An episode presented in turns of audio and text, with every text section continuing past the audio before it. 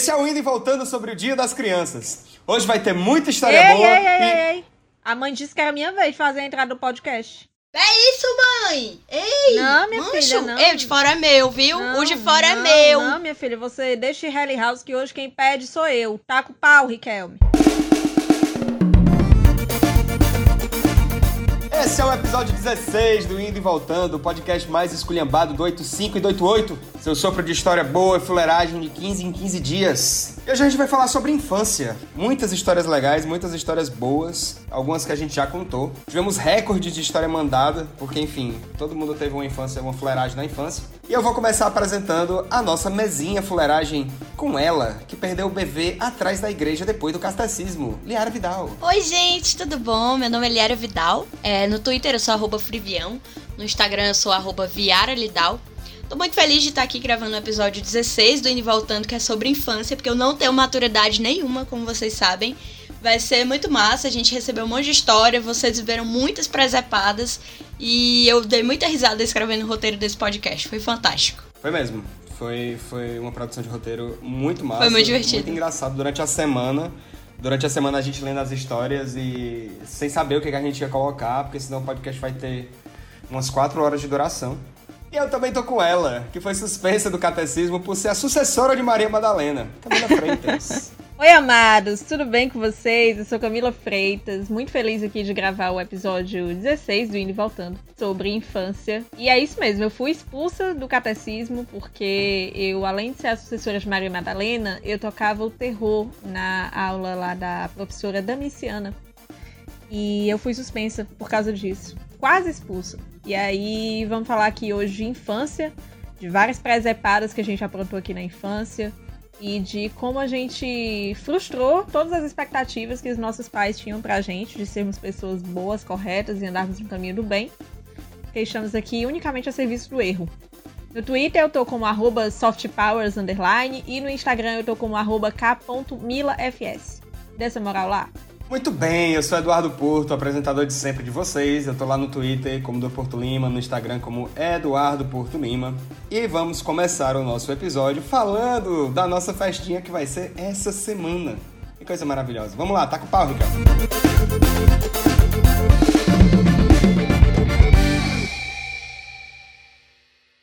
Alô, meus tigresos! Alô, minhas tigresas! Tá chegando a maior festa do ano, meus padrinhos! Fortaleza nunca mais será a mesma! Dia 19, que vai cair, sabe quando, padrinho? Num sábado, lá no Gen Rock! Vai acontecer a festa. Bora ali, mais eu, meus padrinhos! A festa do podcast mais cheiroso e gostoso da podosfera.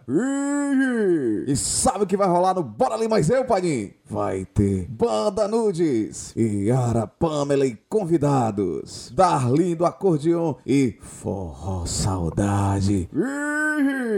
Seu Jereba sabe o que vai acontecer lá também? Ai, eu não sei. Aula de forró Alencarinas. É sábado, dia 19 de outubro, no Jam Rock. Ingressos antecipados, Parim, pelo Simpla e Lojas Guanabara, no Shopping Benfica, Via Sul, Parangaba e Norte Shopping.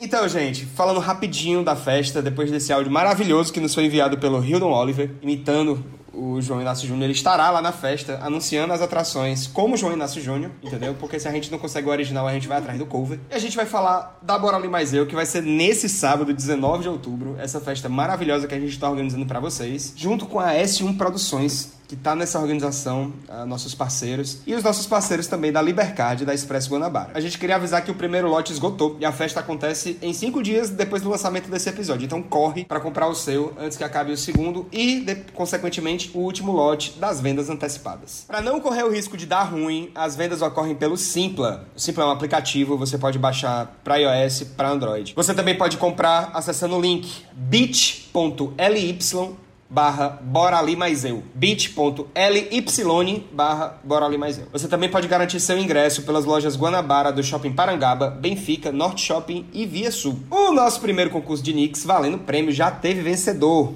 e a gente elegeu lá pelo Twitter. O segundo tá rolando enquanto a gente tá gravando o episódio. Então segue o Indo Voltando Pod pra ver como é que funciona. Já entregamos o prêmio, fotinha, videozinho, duas cortesias pro vencedor. Yara Pamela, a rainha que fez sucesso com a banda Noda de Caju, e Anthony Carvalho cantam nos maiores sucessos do forró das antigas. Teremos também a banda Nudes, trazendo aquela mistura gostosa de forró, brega e pop. A gente vai ter também o coletivo de DJs Além Carinas, que é um coletivo muito massa de música, que é formado só por mulheres DJs de Fortaleza, como o nome sugere, não é mesmo? E para quem não sabe dançar forró, que nem eu, porque eu não sei dançar forró, vou aprender lá. Aí tá a oportunidade de você ver eu passando vergonha. Vai ter o quê? Um aulão de forró pé de serra, ao som de Darlindo Acordeão e Forró Saudade, com o pessoal da Flor da Terra, que dá aulas de dança de salão para pessoas que estão começando aí. Vai ter comida, vai ter bebida, vai ter concurso de vaia, vai ter fuleiragem, vai ter brincadeira, vai ter um monte de coisa. Pensa aí, vai ser show, vai ser topázio. E a gente ainda tem atrações surpresa que a gente não pode divulgar ainda porque a gente é muito misteriosa. Mas ó, Aguardem, viu, bonitas? Vai ter também erricídio doloso, onde há a intenção de errar. E vai ter também incitação a crimes, né? A presença da Polícia Civil instaurando inquéritos ao vivo. E a presença também do secretário de Administração Penitenciária para levar os maiores errôneos direto para Itaitinga. Rapaz, essa festa vai ser massa, ó doido. A gente vai errar muito. Eu quero beber até me sentir lá no. E não sei, cara. Eu só vou sair, chegar em casa de manhã, sem saber como, com a pulseirinha vermelha da UPA, né? É, junto de Liara Vidal. os dois, os dois se, se apoiando pra subir as escadas. Vai ser massa, vai ser top. Vai ser 10 de 10. Eu vou beber até chorar na frente da Lívia Baral, com um microfonezinho da, CTV na minha frente. Vai ser massa, galera. O que, que aconteceu aqui? Ah, já fiz. É aquela mulher no quadro dos desaparecidos que ela, come... ela tá gravando, ela começa a rir. ela diz: seu marido trabalha com o quê? Com tráfico, roubo. eu vou beber tanto, eu vou beber tanto que vai acordar eu, o Bolachinha e um Uno Escadinha na frente do Estoril. Aguardem. Também no dia, você que é apoiador do Indo Voltando, certo? Essa mensagem é especial para você. Nós vamos gravar um podcast ao vivaço na Casa de Cultura Digital, que fica ali no Estoril, correto, Yara? Corretíssimo. E 20 apoiadores da gente vão poder concorrer a entradas, né, a presença lá, para ver porque o espaço é limitado, mas enfim, vai ser muito legal. É, vai ser um podcast que nós três estaremos juntos, ao vivo, presencialmente, gravando. Vai ser indo e voltando, um acústico diferente. Eu não estarei através de holograma pela Como é? primeira é? vez. Através, não vai ser através de holograma, né? A presença carnal de Liara Vidal estará aqui. e é isso. É a conjunção dos astros proporcionará tal evento acontecer aqui em Fortaleza. Vai, é, vai ser muito bacana mesmo. Estaremos lá eu, Camila, Liara, Riquelme e 20 sortudos apoiadores que poderão ver essa fuleiragem. 20 errôneos junto conosco. Vai ser muito massa mesmo. Então a gente já já mostra para os nossos. É, a gente vai falar para os nossos apoiadores como é que a gente vai fazer esse sorteio, como é que a gente vai trazer essas pessoas lá. É, mas enfim, aguardem instruções. E se você não é nosso apoiador e quer concorrer, você pode ser nosso apoiador e, inclusive, ter direito a vários outros benefícios, tipo discordar da gente ao vivo nos links picpay.me barra indo e voltando e apoia.se barra indo e voltando. Os planos são baratinhos, a partir de cinco reais você pode, você tem acesso, aos benefícios, mas se você tiver o coração bom e a carteira pequena, você pode ajudar a gente também com um real. Já paga um cafezinho, eu acho. Exatamente. Considere se tornar nosso apoiador. A gente precisa de vocês, sabe? A gente precisa pagar a conta. Os boletos estão chegando. Eu vou ser despejado em 30 dias. Então, por favor, considere aí dar esse dinheirinho pra nós, tá bom? Beleza? Oi. Vamos pra nossa pauta principal. Taca a vinheta, Riquelme.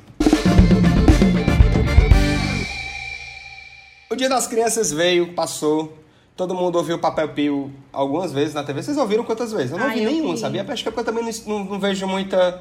Não vejo muita, muita TV aberta, Eu vi não. muitas. Eu não Vocês vi viram nenhum. muito Papel Pio? Ah, a Liara realmente Eu não viu. ouvi nenhuma e eu fiquei desorientada. Eu fiquei me sentindo assim, uma viajante do tempo, vinda de outra década. Achando que tu ainda tava em abril. Porque, achando que eu ainda tava em abril, atrasadíssima, porque aqui em São Paulo não tem papel Isso representa um retrocesso enorme e eu estou confusa. Eu estou confusa. Não sabe. Estou sem saber onde é que eu estou. Eu estou sem saber onde é que eu estou. Que rumo eu vou tomar da minha vida? Sem ninguém. Vou postar no meu só. que eu estou perdida. Sem papel. Tá sem internet, tá sem crédito. Vou pedir crédito emprestado a Oi, peraí. Ai, Jesus. Já Pois sei, então, vou gente, pedir crédito é- emprestado a Oi. Vamos falar da nossa infância um pouquinho, de como é que foi a nossa infância, né? Acho que nós três podemos dizer que tivemos infâncias saudáveis, correto? Como é que foi a sua infância, Liara? Será que foi saudável? Eu não sei se eu definiria como saudável. Vários traumas permearam a minha infância. Mas assim, eu cresci parte na Aerolândia, né? Eu tive uma infância até normal pra uma criança assim dos anos 90. Jogando bola, fudendo meu joelho, sendo feita de besta, porque eu era a menina mais nova da rua e as crianças ficavam. Fazia acontecia comigo. E passei outra parte no Cariri, sendo o terror da rua com meu irmão mais novo, roubando, roubando manga do vizinho com um mecanismo que a gente desenvolveu usando uma vara de vassoura e uma garrafa de uma garrafa PET cortada, é, comendo recheado, Engenhoso. engenhosa, comendo recheado, assistindo o quê? Turminha da Jaque na TV Diário, que eu não sei se você lembra, né, mas a Jaque Lima, ela começou como apresentadora infantil. E o assistente de palco da Jaque Lima, gente, era o Chicão, que o Chicão ele era ninguém menos do que um boneco aproveitado do Circo Tupiniquim, é, que fazia os bonecos nas garras da patrulha, com um chapéu de cangaceiro. Este era o Chicão. Aqui o Lee vai colocar um trechinho.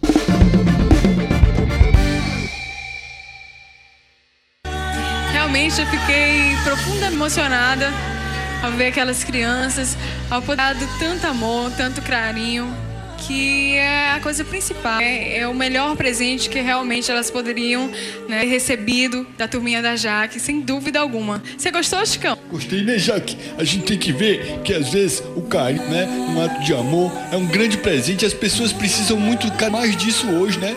Tanto as crianças lá do Instituto do Câncer como as crianças do mundo, né? É, sem dúvida. Nesse momento, você, meu pintoquinho, deve até estar pensando assim: puxa vida, papai está desempregado, minha mamãe também. A gente está passando por momentos tão difíceis. Terça-feira, dia da criança, eu não vou ganhar o meu presente. Acho que você, nesse momento, poderia parar para pensar um pouquinho. O presente melhor, o presente mais inesquecível, sem alguma, é você ter o seu papai, é você ter a sua mamãe perto de você, lhe dando sempre muito amor, muito carinho, felicidade. Porque isso é que importa na nossa vida. Porque uma bicicleta, um videogame, uma bola, eles querem. Eles não são para a vida toda.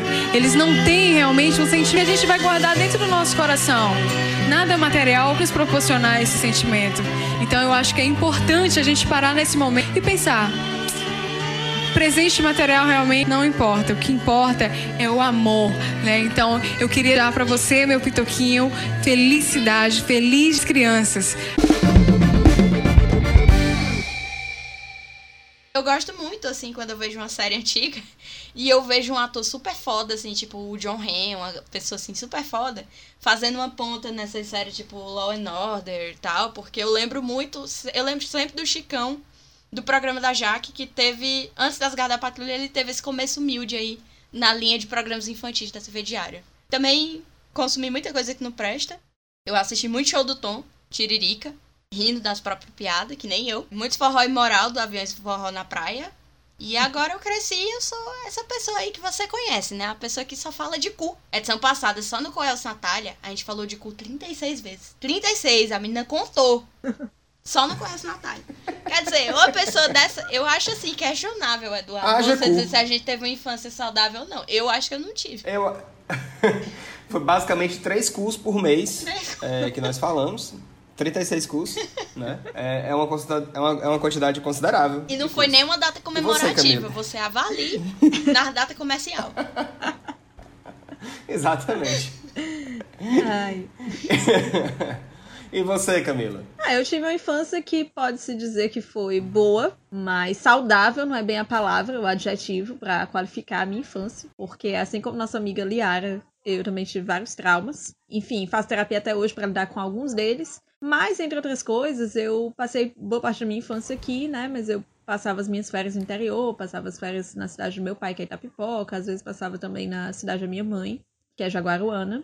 E até nessa semana eu tava lembrando num negocinho lá do Twitter que era, ah, é, cite uma qualidade que você. Cite um, uma característica sua que você é, acha memorável para uma entrevista de emprego. E eu tava lembrando que eu aprendi, eu acho que essa é a maior característica, o maior feito da minha infância, que eu aprendi a nadar sozinha, com sete anos, num rio, e esse rio tinha piranha.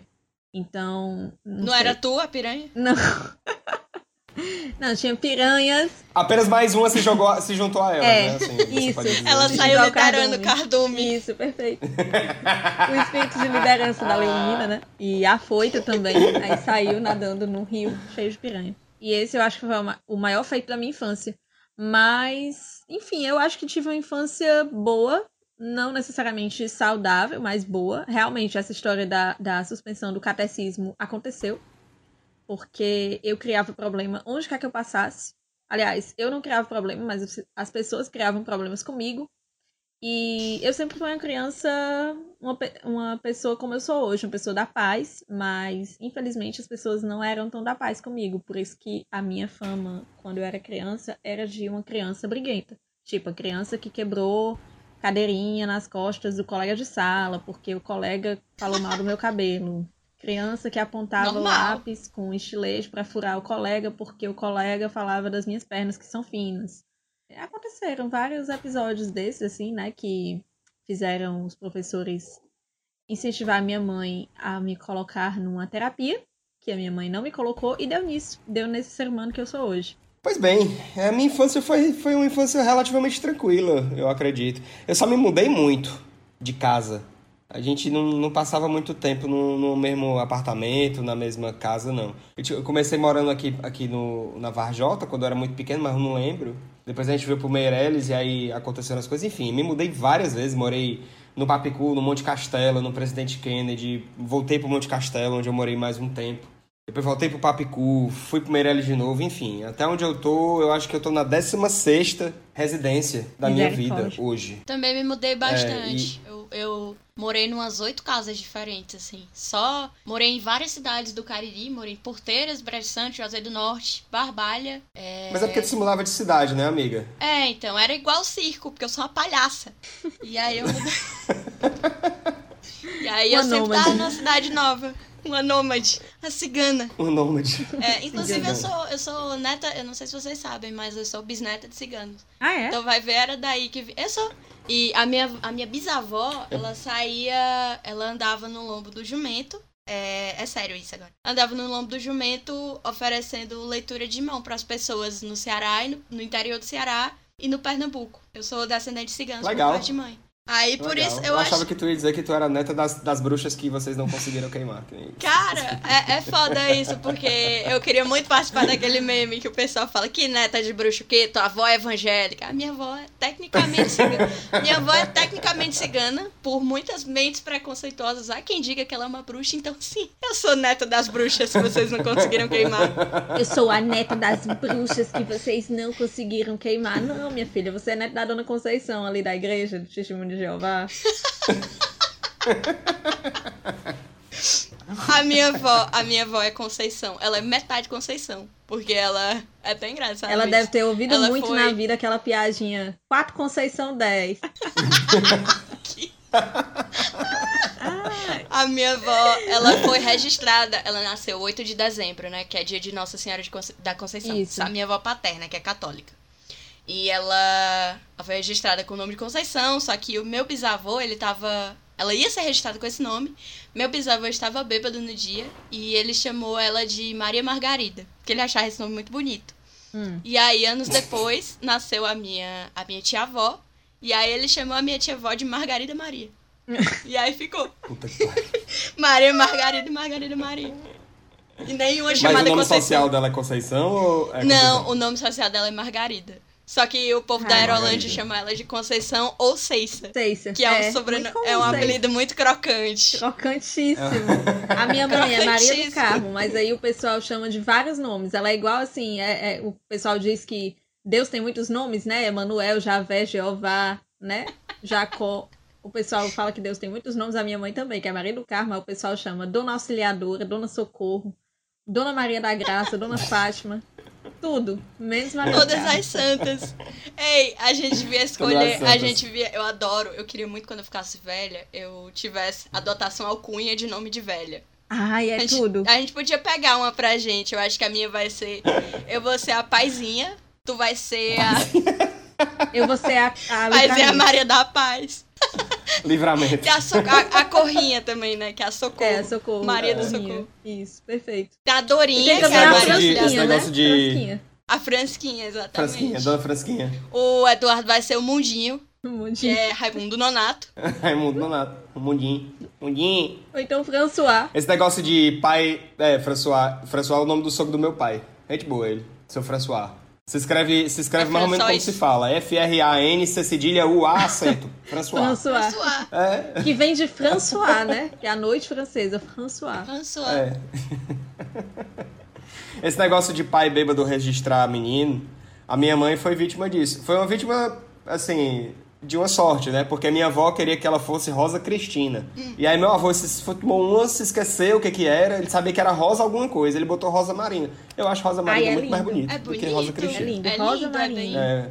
A mesma Rosa coisa aconteceu com meu Coisa tio. linda. Cara, agora eu percebi que tem um histórico de alcoolismo fortíssimo na minha família, vale meu Deus.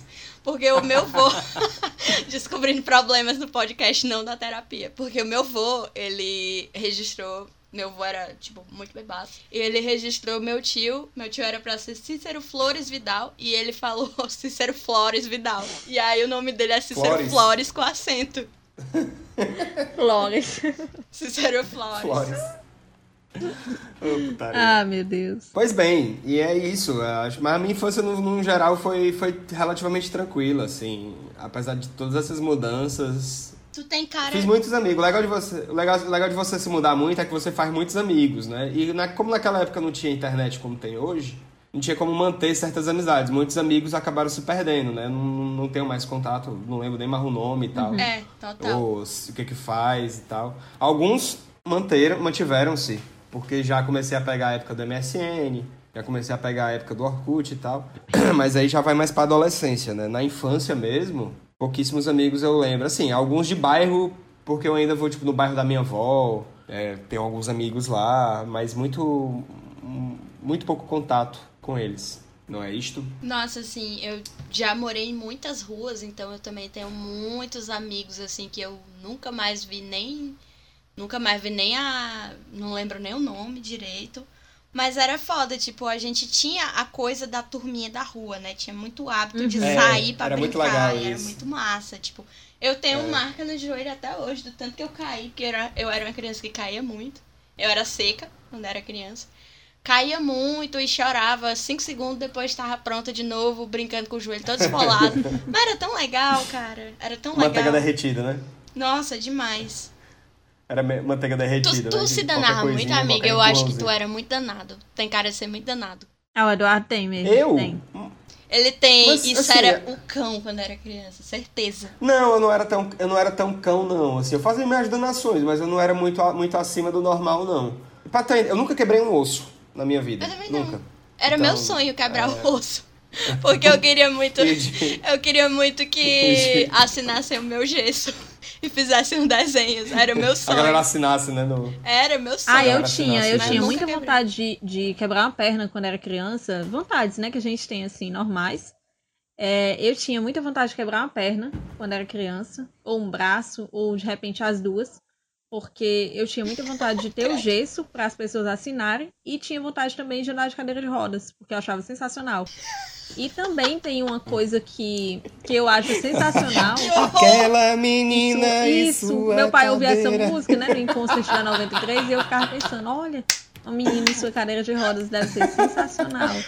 Aí eu pensava, mas aí eu ficava pensando assim, nossa, se eu quebrar o braço ou a perna, eu vou ter o gesso. Aí eu acho tão bonito, porque fica a perna todinha, né? Com aquele negócio branco. E as pessoas assinam, fazem desenhos. Aí eu queria que alguém fizesse desenho. Era tipo assim, como se fosse aquele muro do, do pessoal ali do coletivo. É aquele menino que faz grafite ali na Domingos Olímpia. Eu queria que fosse no meu gesso, sabe? Ácido. bem bonito. O ácido, pronto. Eu queria que o meu É, o- fosse é do Vitor Braga, bonita. gente boa. É, fosse uma cor bem bonita, assim, tipo um desenho, um desenho bonito, mesmo estiloso. Ou então eu queria andar na cadeira de rodas, porque eu achava sensacional a pessoa empurrando. né? Mulher, tu tem muita vocação de protagonista de novela mexicana. Vilã Deve de novela isso mexicana. gosto É muito tanto de isso. La Casa de las Flores. Deve ser por isso que eu gosto tanto. e aí, eu tinha muita Nossa. vontade também, que é uma vontade que eu não tenho mais hoje, porque eu sei que quando você precisa fazer um exame desse é porque você tá meio mal. Mas eu tinha muita vontade de fazer uma ressonância magnética. Era um sonho que eu tinha. Fazer uma ressonância. Porque você, dentro da maquininha da ressonância, dava aquela voltinha. E eu achava sensacional. Nossa, mas sabe? é um saco. É, você É dava um voltinha. saco Aí eu fazer ficava pensando, ressonância. Sabe por que que eu tenho vontade, que eu tinha vontade de fazer a ressonância? Porque passava a, a propaganda da clínica Trajano Almeida na televisão. E aí, na, não sei se era Trajano Almeida era Bogos Boiadinho. Clínica Trajano Mas era Almeida. uma delas. Aí passava e falava, né, os exames. Olha, tem desintometria óssea, não sei o que, não sei o que. Mas eu achava tão bonito o nome. E aí, quando passava a, a, a parte lá da ressonância, eu achava sensacional, porque a pessoa deitava na cama e dava uma volta. Aí eu ficava imaginando que tinha todo mundo dentro da máquina, assim, olha, a pessoa dá uma volta. É, eu deitada. também achava isso. É. Inclusive, até eu achava isso até eu fazer aproximadamente 22 anos, que foi ano passado. Porque eu fiquei muito doente e eu tive que fazer uma ressonância. E eu ficava. E eu descobri que é insuportável. Você não pode se mexer. Se você Isso. se De mexer. jeito nenhum.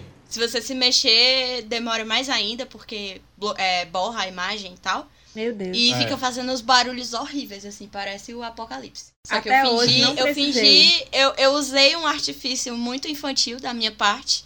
Que o meu namorado, ele ouve essa história até hoje, ele acha muito fofo, porém muito imbecil. Que eu fingi que eu era. Eu fingi que eu era um astronauta na minha viagem espacial. E Não, imagina você fazer imaginando- uma, uma, uma ressonância magnética, aí você tem, tem a opção de escutar é, é, Space Oddity lá dentro. Deve ser sensacional, né? Exato, eu fiquei imaginando que eu tava lá dentro e estava tocando The Rip do Portishead. Que é a minha música Caralho. de viagem espacial. Aí eu fiquei lá deitada, Wild White Horses.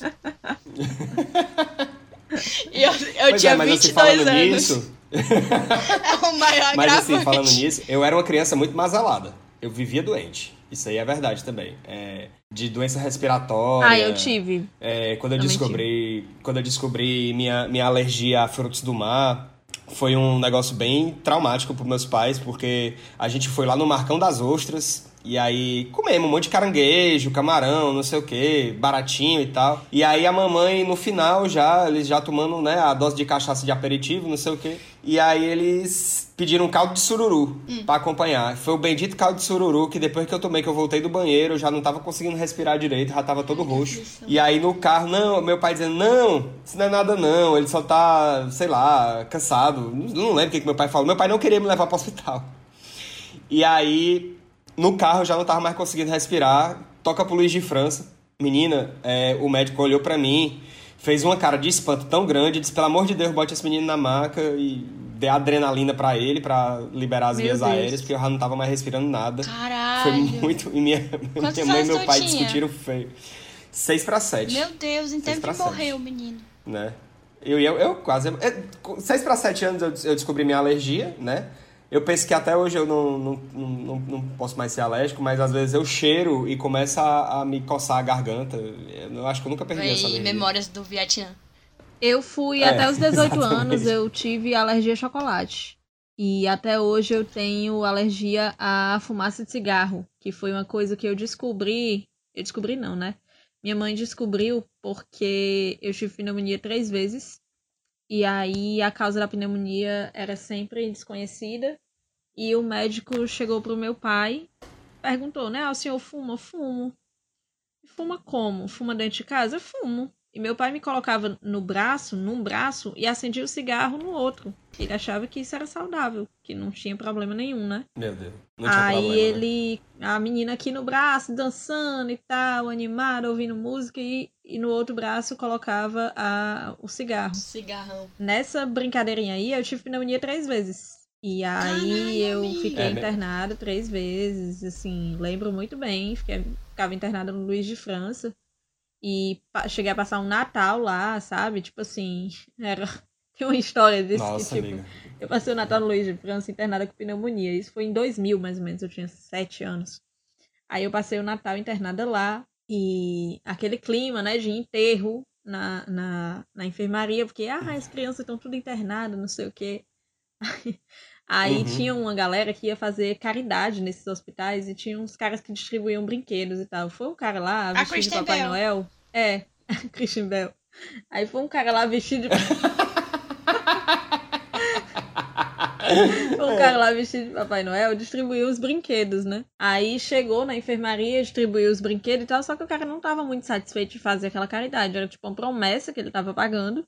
E ele distribuiu, mas não fez nenhum afago para as crianças, não fez nenhum, nenhuma gracinha, nada. distribuiu. Aí eu, como sempre fui muito pra frente, né? Muito, como diz no interior, aletrada, é, tava lá e o Papai Noel passando por todas as enfermarias distribuindo brinquedo, um saquinho lá com o bombom. E não falava, não dava um abraço nas crianças, né? Aí Papai Noel passou na enfermaria, entregou. A minha mãe, diga Camila, obrigada. Eu, obrigado. Ô Papai Noel mal educado, pelo amor de Deus. Gente, era o cão. Eu acho que a história mais, a, a história mais legal da, de mazela minha foi quando eu descobri que eu fiquei surdo, né? Do, do ouvido esquerdo. Porque eu também tinha entre 7 para 8 anos, eu acho. E aí eu tive cachumba, eu tive papeira, Hum. né? Papeira. E eu não, não podia sair, não podia fazer nada e eu tinha que ficar quieto. Exatamente porque a papeira ela pode evoluir para meningite, ela pode né, descer pro Sim, saco, como o pessoal sabe, você fica estéreo e tal. Podia ir pros olhos também, poderia ficar cego também, entendeu? Enfim, aí um dia eu fui atender o telefone, era férias. Eram férias escolares, férias do meio do ano. Eu fui atender um telefone e eu atendi com o ouvido esquerdo e eu achei que o telefone tava mudo. Tava completamente mudo. E aí eu atendi alô, alô, alô, nada, desliguei o telefone, né? Quando eu atendi novamente, tocou de novo, aí eu atendi com o ouvido direito. E era minha mãe. Falando, ah, porque eu vou pegar. Eu lembro até da conversa, pra vocês terem uma ideia. Foi um negócio tão marcante que eu lembro da É. conversa. Não, se arrume, porque eu vou pegar você quando eu sair do trabalho e vou levar você na sua avó. Na, na mãe do meu pai, né? Porque eu gostava de vir. Porque era até nesse, nesse apartamento que eu moro hoje. Porque você vai pra lá e tal, vou ficar lá um tempo. Beleza. Aí. Ah, mas aí deixa eu falar com a Zulene. Zulene era a moça que trabalhava lá em casa. Tá bom, passei pra Zulene. E a Zulene me passou de novo. E aí eu atendi com o ouvido esquerdo. E aí eu, pronto, ficou mudo de novo. Aí a Zulene pegou, não, ela tá aqui. E aí eu voltei no direito. Aí eu. A, mi- aí a mamãe falou, o que foi? O que, que tá acontecendo no telefone? Aí eu, mãe, eu acho que eu tô surdo. Deus. E tipo, imagina uma criança de 7 anos de idade dizer assim, mãe, eu acho que eu tô surdo. Eu falei isso com a seriedade que eu acho que ela não esperava, entendeu? Que eu falasse. Cara, minha mãe, ela, ela, ela trabalhava no centro, no calçadão da Serrolim. É uma viagenzinha do calçadão da Serrolim naquela época e tal, que não tinha, né, as ruas e, e acessos que tem hoje. Ela chegou em casa em 10 minutos com meu pai. Eles vieram muito rápido, eles vieram muito rápido. E aí fomos fazer uma porrada de exame, não sei o quê. Eu passei minhas férias todinha fazendo audiometria em tudo que era canto. É, até que era o doutor Luciano Bezerra de Menezes. Atendi ali na Padre Antônio Tomás. Acho que nem, nem tem mais o consultório dele. Foi horrível. O, o engraçado era que toda vez que eu ia pra minha avó, que, que criou minha mãe, né? Que é minha avó de criação, é, ela, que eu ia pras férias lá e tal, ela passava as férias todinha. Todo dia eu ia pra um médico diferente com ela. Ela me levou pra missa de cura, ela me levou pra rezadeira, ela me levou pra tudo que foi canto, achando que eu tinha que usar um aparelho. Só que não dá, né? Porque eu Não sou surdo. nada aparelho, ele... a- a- nada, nada, nada. Absolutamente nada. O aparelho, ele amplifica um pouquinho o que tem, Entendi. entendeu? O, se você não tem nada, qualquer coisa multiplicada por zero é zero, entendeu? Então não, não adiantava. Mas a minha avó não desistiu durante anos. Até meus 12, 13 anos de idade, ela queria me levar em médico, ela queria dizer que tinha um tratamento novo e tal. E eu tive também vitiligo quando eu era criança. Sério? Eu tive isso também. É sério, eu, eu- Eu as minhas manchas, ela- elas eram aquelas que eram pigmentadas. Tinha melanina entre elas, então dava era tratável. Mas essa minha avó, que tanto me, me insistiu que eu não, não, não ficaria surdo, se não fosse por ela, eu não teria me tratado direitinho. Porque ela me levou pro Instituto Brasil-Cuba, e na época era um, um tratamento revolucionário, à base de placenta, que passava, tinha que ficar no sol. E aí eu estudava à tarde, e aí a aula começa 1 e 10. E aí eu tinha que ficar no sol no meio-dia com o produto e eu ficava fedendo a álcool e a alguma substância que ninguém sabia o que era, que era placenta. Minha nossa Entendeu? Senhora. E eu era muito bulinado no Cristos, no meu primeiro e segundo, na minha primeira e segunda série. Foram, foram anos terríveis de saúde pra mim. Fora crise de asma, tumor de pele, sabe aqueles tumorzinhos de pele horríveis? Eu tinha, eu tinha uns que eram uns furúnculos. Era, eu era muito mazelado. Tu quando era muito criança. bugado, muito, amigo. Muito, Muito bugado. Eu era muito bugado. E hoje eu sou essa pessoa saudável. Ou, Ou não. não. Ou não. Da cabeça, certamente Ou não. Não. Da cabeça, sem certamente dúvida. não. Mas é, eu acho que eu só vim melhorar mesmo com meus 15 anos, quando eu comecei a fazer esporte, jogar basquete e tal, foi que eu comecei a, a, a melhorar. Mas Agora sim, É, O de- meu maior bug foi umas infecção intestinal fodida que eu tive, inclusive naquela Ah. época onde houve o racionamento de energia no Brasil. Hum. Sério que é 2001, eu acho? Tinha Lembro, lembro sim. anos. E aí, tipo, eu lembro do hospital escuro e depois o hospital acendendo, sabe? Tipo, acho que era pra trocar pro gerador, alguma coisa do tipo. Mas era muito bizarro, eu lembro de ter muito medo. Lembro também da minha avó me levar em altas rezadeiras, em um monte de hospital, não sei o que, essas coisas. E, tipo, igreja, parará.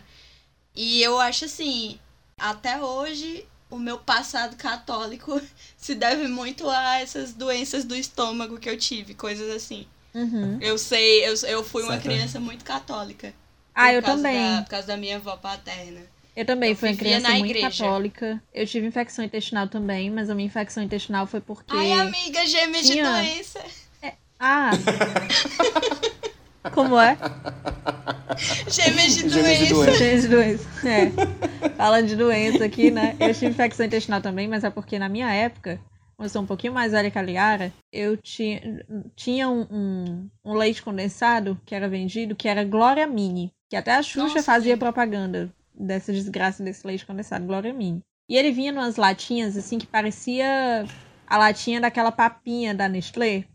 Era pequeno. E o meu pai fazia todos os meus gostos. Todos, todos, todos os meus gostos. E eu tinha algumas manias, né? Ia, ia mudando a mania com o tempo. Por exemplo, de mais ou menos um ano e meio até dois anos e meio. Claro que eu não tenho memória dessa época, mas a minha mãe fala que eu tinha uma mania de só dormir, só conseguir dormir depois que eu tomasse uma garrafinha completa daquele soro para reidratação sim. oral, tipo Pedialite. Eu tomava uma garrafinha daquela por noite. Sim.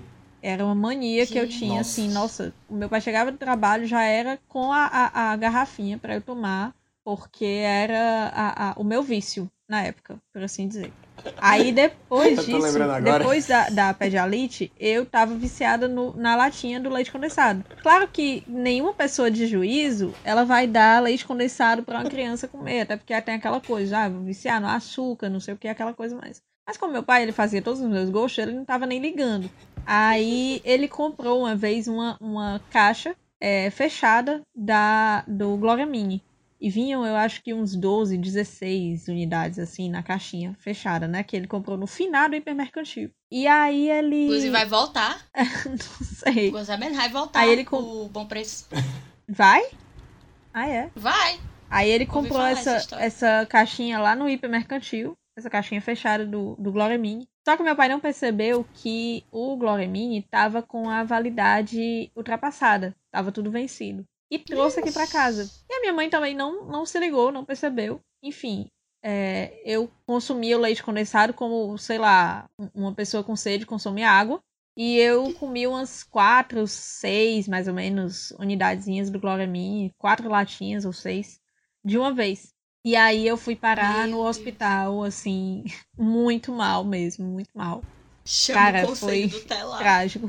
Eu tinha que chamar o conselho do telar. Eu tava Que lembrando teve aqui, eleição hoje, na minha Conselho avó me dava muito... Teve, vocês votaram? Espero que sim. Eu votei. Eu não votei, não. Eu Não não votei em votei, fundamentalista, porque não tirei meu título na carrocinha da Etufó. Ecofor, aliás, eu. da Ecofor. Não achei meu título no Ecoponto É, não da achei. Jovita Feitosa. Isso. Não achei aqui no Jardim América. Então eu votei numa pessoa que eu considero qualificada e sensível aos direitos humanos. É isso. Eu lembro que minha avó me dava muito biotônico fontoura. Essa minha avó Nossa, mais que, que criou minha que criou minha mãe. Eu não achava ruim, mas sabe o que era engraçado? A minha avó me dava AS quando eu era criança também, sabe? Uma, aquela pílulazinha, Sim, né? Parece uma bundinha. aquela pílulazinha rosa. O engraçado é que ela não dava só pra mim, ela pegava, tirava duas, dava uma pra mim e dava uma pra cachorro. Minha filha, pra você não ficar passando vontade. eu falava pra Deputado minha mãe, da Casa Animal, você mãe, está "Mãe, ouvindo esse programa? É importante. E eu falava, e a- eu falava pra minha mãe, mãe, a vovó me dá uma pílulazinha rosa e ela dá pra cachorro também. A minha mãe ficou puta, tu tá dando remédio de cachorro pro menino. Aí a cachorra deve ter vivido 30 anos. Ela viveu 18 anos, a Olha cachorra. aí. Não é possível que sido. Vou começar a dar pros meus gatos. É bom, né? A Szinha é bom que só. Eu tomo até hoje a melhorada dor de cabeça, porque eu me dou muito bem com a S pra passar dor de cabeça. E a S, ela também é boa pra afinar o sangue, né? A minha mãe faz uso porque ela teve infarto. Afinal, sangue. É, mas é, pra afinar o sangue é bom a S também, porque ela É, ajuda a não é, coagular. É que eu gosto muito da expressão. Eu gosto muito da Afinal, expressão, sangue. afinal o sangue. Afinal o sangue. Nomes de doenças que, tipo, a mãe fala Sangue pra grosso. você. É tipo, afinal o sangue, tá com açúcar no sangue, tá com o quê? Pano Tripa branco, gaiteira. tripa gaiteira, Pano branco. pano branco, impinge. quando, quando, eu tive, quando eu tive vitiligo, umas mães de uns meninos lá no, no Monte Castelo não queriam deixar eu brincar com as crianças. As Porque pessoas achavam que acham tinha pano que branco, que era uma vitiligo é mico- contagioso, né? É, que é. Não, mas achava que era uma micose mesmo. Não sabia que era vitiligo, entendeu? Achava que era uma É, micose. bando de desinformada. Pode ver que esses filhos dela aí, hoje em dia, estão tudo seguindo pelo caminho errado da vida. Porque não, se- não se acompanharam É com pessoas que tudo antivacina. Aí se acompanharam com pessoas que realmente tinham um problema, de fato. Aí hoje Sim, em dia são tudo errado no meio da vida. Mas isso que o Dudu tava falando, da, da S, que a dele dava e tudo mais, me lembrou algumas coisas. Me lembrou que boa parte da minha infância é, e boa parte da adolescência também, eu passei fazendo tratamentos para ganhar peso. Porque, enfim, o sol não nasceu para todos, como diz a minha nutricionista. E eu nasci, eu, eu tenho uma característica no meu corpo que é eu não consigo ganhar peso com tanta facilidade. Eu consigo manter meu peso e eu consigo perder. E eu não consigo ganhar tanto assim. Sorry. E acontecia isso. É. Eu passei boa parte da minha, da minha infância fazendo uso de medicamentos para ganhar peso. E não conseguia ganhar de jeito nenhum. E tinha isso, assim, tomar biotônico. Eu odiava biotônico porque eu achava que o gosto dele era alcoólico demais. Tinha, tipo, cheiro de cachaça. Eu não gostava do biotônico de jeito nenhum. Tomei várias outras coisas também. Aquele óleo de fígado de peixe, tomei aquilo ali, que é. Eu acho que é um. É horrível. a- a- na entrada do inferno servem aquilo ali, né? Eu acho. Que o, o Satanás O coloca uma coquetelzinho dose. de. É, naquele copinho de tequila, Satanás coloca uma dose do óleo de fígado de peixe e serve as visitas, né? Eu acho que isso acontece, é muito horrível. É, fiz, fiz tratamentos diversos, assim, pra engordar, e até hoje não tive sucesso em nenhum deles, porque as pessoas achavam que eu era doente. Eu não era, por não conseguir engordar. É só o meu jeitinho, né? Porque Jesus fez assim. E esse negócio de cachorro também, eu tenho uma coisa até hoje, eu não gosto que me chamem de Mila. É a música Ô Mila, não suporto. Não suporto. Por mim, acabava. É porque tem uma prima da minha mãe que ela tinha uma poodle que o nome era Camila. Aí, pra não ficar muito explícito de chamar Camila depois que eu nasci, ele chamava de Mila. E eu não gosto até hoje porque era nome de cachorro. Eu não, eu não aceito que o meu nome seja nome de cachorro. Embora eu coloque nome de gente nos bichos, mas eu não aceito que o meu nome seja nome de cachorro. Se fosse de gato, tudo bem. Mas cachorro, não. Sou Nossa, contra. eu acho, eu acho tudo. Nossa. Sou vai. contra. Sou contra. Você está ouvindo isso, contra, sou deputado? Muito contra. Amiga, Não aceito. eu sou Teve- muito a Não favor de colocar Mila, não gosto de Mila, né? não gosto do apelido Mila, não gosto que ninguém me chame de Mila. Não gosto da música O Mila. Também não gosto da música Camilinha, cadê o peão? Me incomoda. Me incomoda demais, Me incomoda muito. Não gosto do Zé Orlando. A música do Zé Orlando, não gosto. Não gosto do Camila, do Nenhum de Nós. Biquíni Cavadão, também não gosto. Não gosto do meu nome sendo música. A pop da Mona Lisa detesta aquela música do Jorge Versilo, homônima. Eu acho que toda Mona Lisa O dançou. seu olhar. É muito não, mas eu também. Se eu tivesse o nome muito pau que mole aquela inspirasse a música. música do Jorge Vecilo, eu ia querer morrer. Jorge Vacilo. Imagine quem é Paulinha, né? Que tem Ah. a calcinha preta, pelo menos. Aí eu acho digno, né? Paulinha. É. Ninguém o é nunca teve faço. nenhuma Liara na história, só teve uma Liara numa novela das oito, das sete, que era nada a ver, assim. Mas nunca, ninguém nunca tem o meu nome. Eu, se eu tivesse o talento pra escrever É. uma novela, eu escreveria, colocava um personagem Liara, que seria assim, tipo, não sei, alguma alguma alguma que mulher muito bem sucedida que ela ia ser líder assim de alguma organização criminosa que ia Criminosa. mexer com lavagem de dinheiro, sabe? Tinha que ser um, um gênio, um gênio do mal, assim. Não, a nossa A líder. gênia do crime. Lembra daquela novela que tinha, que tinha a, a fundação, facção, sei lá o que era, que tinha o Zé de Abreu, que era o pai? Aí ia ter tipo tu no papel do Zé de Abreu, só que a mãe. Eu acho sensacional, assim. A, mamu, a É, era uma do- pessoa do- a quem todos. Era uma pessoa a quem todos deveriam satisfações. Eu a acho chefe. sensacional. A xerifa. A xerifa, pronto. Perfeito.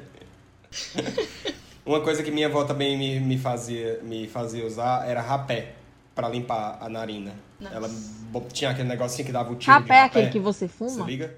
Não, é o que você Ah, cheira. Mas é lógico que ela me dava. Ela me- não era aqueles que tinham é, e- substâncias viciantes. Era um que limpava o nariz. Hum. Entendi. Entendeu? Tipo, como se fosse um. Era como, muito- É como se fosse um Viking em pó. Era um Viking em pó aquilo ali. Era, um, era uma menta muito forte que ficava no nariz. Eu detestava aquilo ali. Puta que pariu, eu, Eu detestava. lembro de tomar é muito banho de. Muito banho de. com água. um tipo um chá assim de eucalipto. Que tinha os pés de eucalipto perto da minha casa. Hum. Que eu vivia gripada. Era um cozimento, Eu lembro era? de tomar. Era, tipo isso. Eu lembro de. Todos esses. Eu era uma criança magra e depois eu fui uma criança obesa. E aí eu fiquei magra de novo. É, mas eu lembro de ter uma. Lembro de comer na parte que eu era magra, tomar aquele Scott, Hum, biotônico sim. fontoura, aquelas multimisturas da pastoral da criança. Multimistura eu gostava. E. Lembrar que mais? E eu desidratava fácil, não lembro porquê. Mas eu tomava muito aquele soro caseiro que tinha, que misturava com água, açúcar e sal. E eu adorava. Tinha propaganda, né? Tinha propagandazinha, né? Tinha, que, que- tinha. Que, que ensinava a E receita eu, o quê? né? Eu via a propaganda e eu aprendi a fazer o meu próprio soro caseiro com 5 anos. Então, às vezes, eu não precisava e eu tomava. Porque eu achava muito gostoso. Vamos. Hidratadíssima. E eu achava muito chique, eu achava muito chique você mulher. ficar nervosa e tomar uma água com açúcar. Tipo, Uma garapa. uma garrafa. Uma garrafinha Aí eu, com que eu falava, mãe, eu falava muito dramática, né? Que eu sempre fui, mãe, eu estou muito nervosa. Eu vou pegar uma água com açúcar. Aí eu ia na cozinha e pegava uma água com açúcar e tomava assim na frente dela, olhando pra ela. Eu achava chique e eu gostava, eu gosto até hoje, sabe de quê? Tomar aerosol. Eu acho tão relaxante. Ver aquela aguinha, Vai. aquela É aguinha borbulhando, aquele barulhinho assim, é a minha Não, meditação. Eu não consigo meditar com aplicativo tipo Headspace, nada. Mas se você colocar um aerosol e eu ficar inalando aquele negócio, eu consigo meditar. É muito bom. Eu Diz adoro. que na, na, Pague, na Pague Menos Conceito, você. O seu aerosol ele é com água voz. Tudo de bom, Godcia Queiroz. No, na Pague Menos Conceito, você toma o. Você toma o Doflex, ele vem com a Perol. Pra você pra descer, se liga. Chegar na. Eu gosto muito da ideia do Pague Menos Conceito, cara. É muito bizarro. Farmácia, conceito. Ei, vamos né? nela quando tu estiver aqui, vamos nela? saúde. Vamos, vamos, Liara, vamos lá? Vamos, vamos fazer um rolezinho Vamos pra lá, na Pagamento fazer uma- Conceito. Mas tem duas. Eu acho que a gente devia fazer duas. parte do Eu nosso acho que a gente pode photoshoot ir naquela na- que tem na- a- a, a, exatamente. na Antônio Salles. É Antônio Salles ou é Santos Dumont? É, não, é Santos Dumont. Santos Dumont com o Zé Pronto, eu Vilar. acho que a gente pode ir Que- naquela da Santos Dumont e a gente pode ir na da praia. Que são dois conceitos. Pois é, quando a gente for fazer o Mas nosso fechou. photoshoot, a gente podia tirar umas fotos na frente da Pague Menos Conceito. O que que vocês acham? Photoshoot fazer da mulher é, a gente também na frente do, da CPPL 4. É um conceito também. e aí, em breve, nós três vamos. A gente tem que tirar uma foto. A gente tem que tirar uma foto igual aquela que eu fiz, Camila, que tu botou na capa do teu Facebook. Ah, é época, mesmo, ali no Tribunal de Eu na Justiça. frente do prédio da Justiça Federal do Isso. centro. Ah, eu acho que a gente devia tirar, a gente devia tirar uma foto em frente ao, ao fórum Clóvis Bevilacqua. Sempre estaria. Eu tô falando sério, eu tô falando sério. Tirar eu assim, quero pegar apontando antes da pra gente- cima, igual a Tula Luana. Antes da gente ir pro. Antes da gente ir pro. Pra Praia de Iracema, vamos todo mundo pra lá. Eu levo todo mundo lá e a gente faz essa, essa foto lá no fórum. Amei. Ou então lá. Eu, eu, eu, eu já, por mim, já tá, Tá feito. feito. Mas é isso. Rolezinho na farmácia conceito marcado. Proibido sair sem beijar. Ô, Jancho. Ô, Ô, Santiago. Jancho, proibido sair sem tomar um da Flex. De pironazinha, pessoal. Imundo. Ei, vamos pra história de ouvintes, vamos pra história de ouvintes. A Lara Albuquerque, ela conta pra gente que era coroinha lá no Conjunto Ceará, na paróquia da Santa Luzia, e tinha 12 anos. Aí no dia de Santa Luzia tinha procissão, e lá fomos nós andar o Conjunto Ceará inteiro, que é gigante, É várias, várias etapas, né? É, o Conjunto Ceará é uma cidade. E minha sorte é que eu estava do lado do crush. Eu estava com carvão e ele estava com incenso. No fim da caminhada, mandaram a gente ir apagar o incenso e jogar o carvão fora. Então a gente foi para trás da igreja e ficou aquela tensão entre a gente. E ele disse: Ei, eu gosto de ti. E aí ela disse: Eu também. E aí ele: Ei, é pecado a gente se beijar? Aí ela disse: Eu acho que não. Aí eles pegaram e se beijaram, foi horrível, bateram o dente e voltaram pro altar como se nada tivesse acontecido. E ainda namoraram por cinco meses. Aí ela pergunta: E aí, foi pecado ou não? Eu conheço uma série chamada Fleabag, que a, a, a premissa é essa, é essa daí. É uma mulher que leva um homem de Deus pro caminho do erro. É isso, assista essa Ah, eu série. acho sensacional essa premissa. Desencaminhar a vida do homem Eu de acho- Deus todinha. Tudo de bom. Tudo! Tudo, tudo, tudo. em minha Ah, vida. é Eduardo, maravilhosa. Eduardo, inclusive, foi um homem que foi levado pro caminho, Caminho do erro. Caminho do mas erro. que estava encaminhado na igreja católica, né? Exatamente. To- Todo mundo aqui foi meio criança cristã, né? Tipo, Ah, eu eu fui uma fui. criança super católica e depois eu fui uma criança super crente. Tipo, eu cantava na igreja, ia pro coral, não sei o que, fazia aquelas peças usando aqueles, aqueles tecidos assim, sabe? Na Assembleia de Deus. Teve toda essa fase, assim. E ah, aí teve uma época que a minha mãe foi na Universal, que ela ia. A Universal era bem daquele jeito, que rolava aqueles demônios lá, o. Tipo o teatro, só que de demônio, se liga? Sim. E aí. E aí a teatro de demônio. É tipo. que é mais do que. É, é praticamente uma versão audiovisual do Indo e Voltando. E é. A gente faz aqui uma radionovela de demônio, basicamente. E. Pois é, aí tinha essas coisas, e tinha pessoal se manifestando no Espírito Santo, que era quando você começava a falar em línguas. E aí eu lembro que houve muitas duas circunstâncias específicas na minha vida que eu fiquei me sentindo meio inadequada pra religião. A primeira foi quando eu fui fazer, eu ainda católica, fui fazer minha primeira comunhão. E aí a minha avó falou que se você não chora na sua primeira comunhão, a minha avó é do lado católico, né? Se você não chora da sua primeira comunhão, você não fez de verdade a sua o seu primeiro encontro com Cristo, né? E aí eu não chorei na minha primeira comunhão, taurina que sou. E eu fiquei muito Olha. preocupada com isso, pensando se eu estava pecando de algum jeito. Eu com Ninguém me falou também isso, não não. chorei, na minha não. primeira comunhão. Também não chorei, né? Eu não chorei. Eu não chorei, Mas não, eu sei que boa. existia essa história. eu Vesti uma roupinha, comi um salgado, aí comi a hosta também, que, né? É um salgado. Mas sei lá. É, diziam que diziam o que tinham me dito era que se se eu mordesse, se eu mastigasse a hóstia ia sangrar minha boca. Que nem a Nossa. Beata Maria de Albuquerque.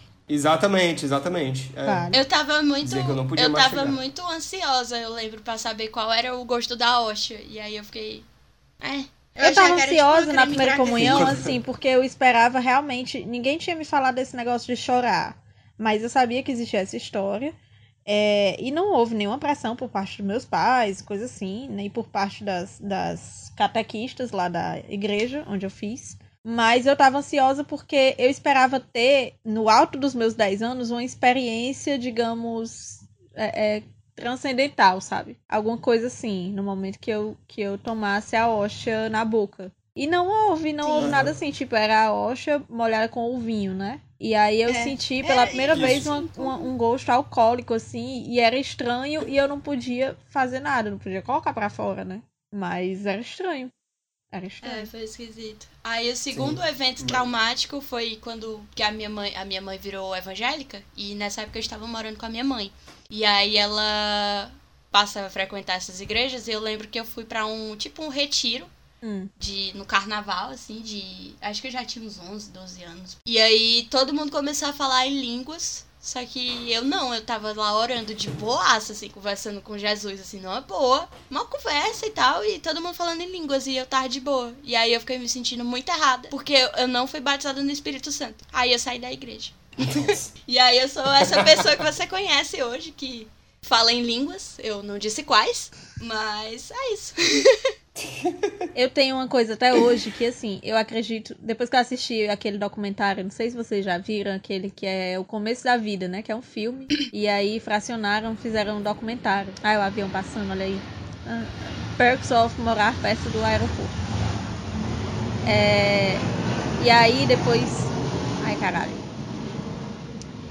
Depois que eu vi o documentário do, do começo da vida, que fala lá que as crianças, né, aprendem e solidificam o conhecimento quando elas, enfim, recebem amor, carinho e numa determinada faixa etária, até os seis anos mais ou menos, eu acreditei muito nisso. Então, tem coisas que aconteceram aí por volta dos meus seis, sete anos de idade que são muito, muito sólidas na minha vida, conhecimentos assim que eu adquiri que são sólidos na minha vida até hoje.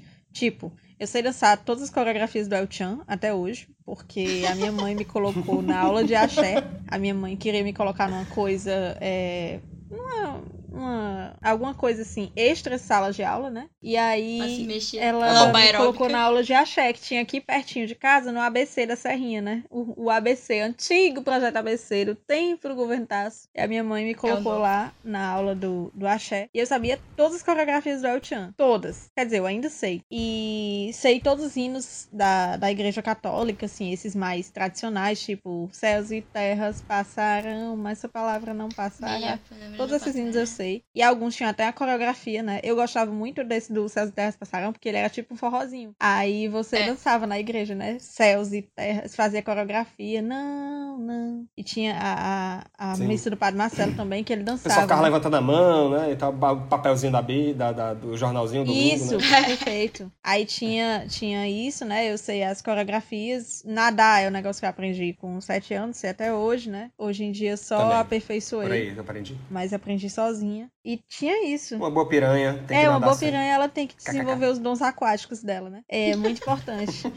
e aí, esse negócio de igreja, cara, eu lembro, assim, é, é muito vivo na minha mente, apesar de eu ter me afastado há quase 10 anos da religião, sem nenhuma vontade de voltar. É muito vivo na minha mente porque todo esse rito tem uma hora que você decora, né? Tal hora é, Sim, é a hora da homilia, depois a hora da paz de Cristo, a hora do, de não sei o que, a hora da oração, do Pai Nosso, tal, você decora tudo isso. E eu passei num determinado momento da minha vida a não gostar mais do momento da paz de Cristo. Eu adorava o sentimento da paz de Cristo, que era aquela coisa de confraternização e tal. Mas eu não gostava do momento da paz de Cristo, porque quando eu ia pra Jaguaruana, é, que é a terra da minha mãe, tinha umas senhoras lá, que eram solteironas, que elas apertavam a minha mão com muita força. E eu sou uma princesa, né? Eu tenho uma mão muito. Delicada. Então elas apertavam a minha mão com tanta força, assim, que quase quebrava meu, meu dedo. A paz de Cristo!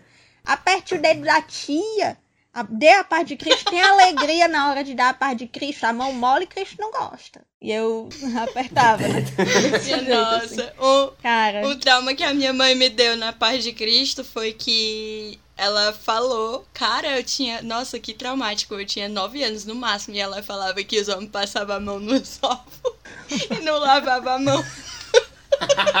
pronto. Eu lembrei de um Aí dava agora. logo um abraço. Eu lembrei pra- de um agora que não é esse negócio de, de passar a mão nos ovos, não. Mas eu lembrei de uma coisa que marcou muito a minha cabeça. Eu acho que foi o primeiro trauma da minha vida, assim, foi, foi isso. É, esse negócio que a Liara falou da Universal, que tinha o negócio do teatro de demônios e tudo mais, né? Eu acho que tem até hoje, não sei, porque eu não tenho mais televisão em casa, não acompanho muita Tem, coisa. passa na televisão, ele bota Passa, o demônio eles pra passam cheirar na um- televisão. Um, um negócio de maconha. E isso é antigo, isso é do meu tempo. Ou seja, já tem 20 e muitos anos, né? Aí eles passavam também o teatro de, de demônios na televisão. E eu lembro que tinha um, foi o primeiro trauma, assim, que a minha mãe é, ficava fazendo as coisas em casa, eu saía pra trabalhar e me deixava aos cuidados da televisão, né? Que eu acho uma coisa sensacional.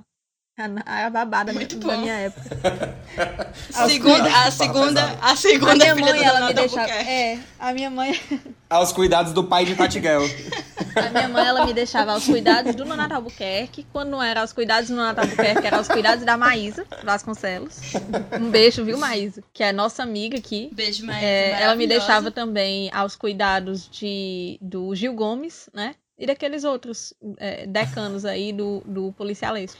E aí, entre o intervalo, no intervalo dos programas policialescos, passava um programa aí da Universal, acho que era na TV Cidade. E uma vez eu lembro muito bem que passou um demônio perseguindo uma pessoa. E o demônio era tipo como se fosse um boneco, todo coberto de preto, com os lábios muito, muito grossos, muito é, é, carnudos, vermelhos e os é o olhos preto grandes. das, do Nasgar da Patrulha. Era, era tipo assim, um, um, um- boneco daqueles da Ortobon que fica se mexendo na frente da, da, da loja, aqueles de vento, sabe? Só que ele descia escadas. Ele descia escadas, o boneco descia escadas e ele tinha a boca bem carnuda e vermelha. E eu era vitalina desde criança, né? Eu passava, meu pai deixava usar maquiagem, meus pais deixavam usar maquiagem, eu só vivia de batom vermelho. Tá linda. E eu tenho os olhos grandes e a boca carnuda. Então eu comecei a chorar quando eu vi. E eu falei pra minha mãe Parecia que contigo. eu fiquei traumatizada com aquilo ali porque o demônio parecia comigo. O demônio tinha a boca Deus. carnuda, vermelha e tinha o olho grande, que nem eu. E tinha tipo uns cachinhos também. Aí eu fiquei, meu Deus, pronto, eu sou o demônio. Eu sou o demônio. Aí até a minha mãe Hoje eu isso na minha é cabeça. É, mas até a minha mãe des- desconstruir que eu não era demônio, demorou muito. Não, Quando minha eu- filha, não é você não, no- descendo a escada não, na Universal não. Não se preocupe não que o pastor não tá falando de você não, viu? Quando eu tava no, no Santo Inácio, não é exatamente infância isso aí, mas é, quando eu tava lá no colégio, eu fazia parte do grupo de teatro e na época da Semana Santa, o grupo viajava para uma cidade do interior para fazer Paixão de Cristo e tal. E ajudava com a missa, né? Porque sempre o, o diretor da escola, que era um padre, ia com a gente, colégio de padre, né? Então tinha, ia meio que a paróquia todinha e o grupo de teatro e tudo mais. E aí a gente foi para Russas uma Russas. vez. É, eu não lembro qual era. Eu não lembro. Russas.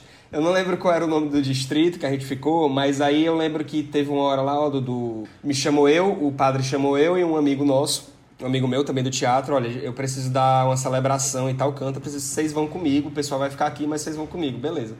Aí a gente foi tipo 3 horas da tarde e voltamos 7, mais ou menos, porque tinha um monte de coisa lá e tal. A gente tava morrendo, morrendo, morrendo de fome. Nós três, eu, meu amigo e o padre. E aí o que que tinha? E era tipo, ainda eram uns 40 minutos de estrada pra chegar até onde a gente tava. Aí a gente, eu olhei assim pro meu amigo e a gente viu um pacote de hóstia fechado, né? Aí eu olhei assim pra ele, ele olhou assim pra mim, rapaz, é aqui, comer hóstia como se fosse chilito, né? Pra pelo menos tirar o, o gosto. nossa.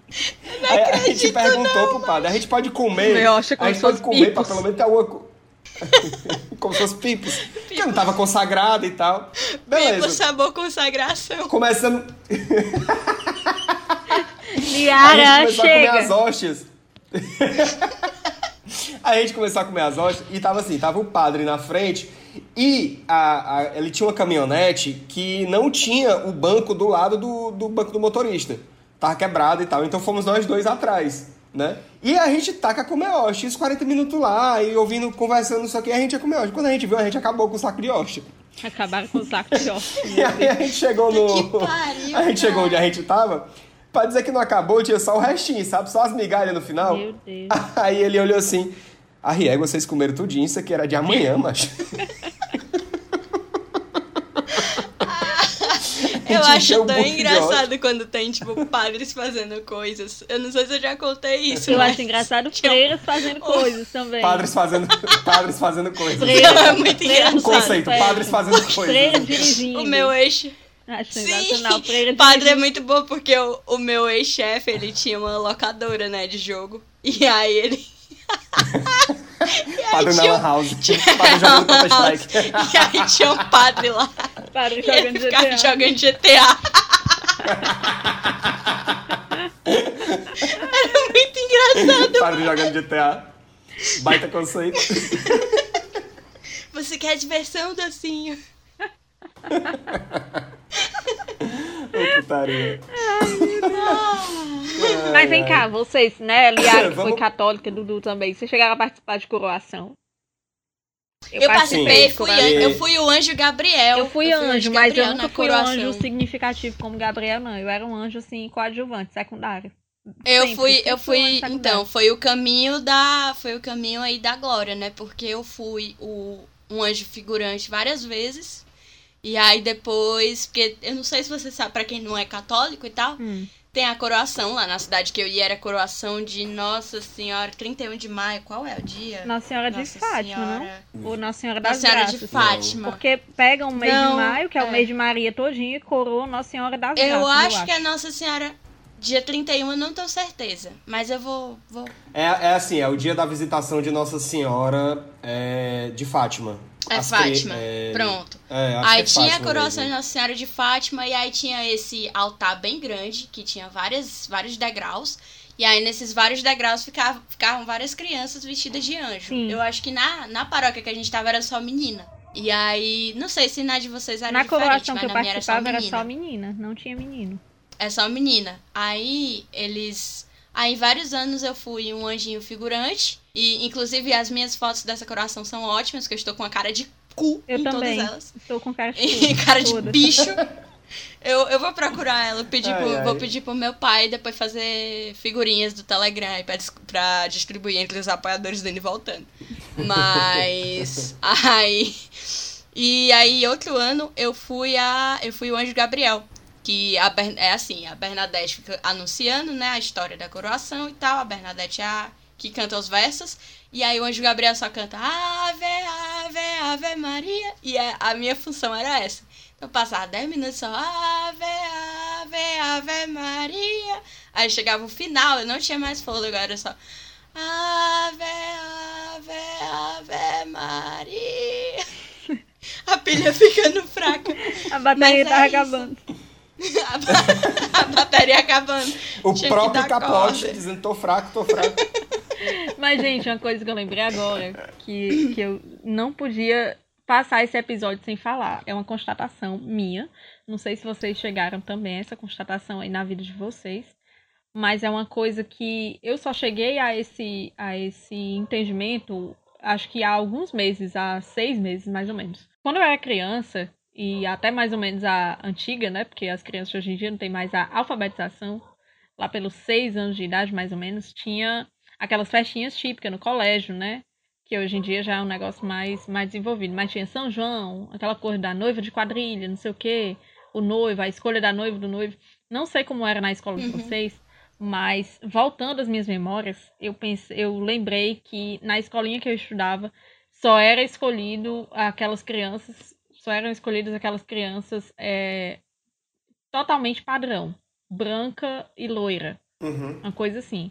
Claro. Sempre, sempre era assim. Nossa. E as crianças, e isso me lembrou também que as crianças daqui de perto, é, de casa, né, que hoje em dia tem mais ou menos a minha idade, ou são mais velhas que eu, que todo mundo achava linda, que, ai, olha, fulaninho de tal é linda, uma princesa, não sei o que, gente.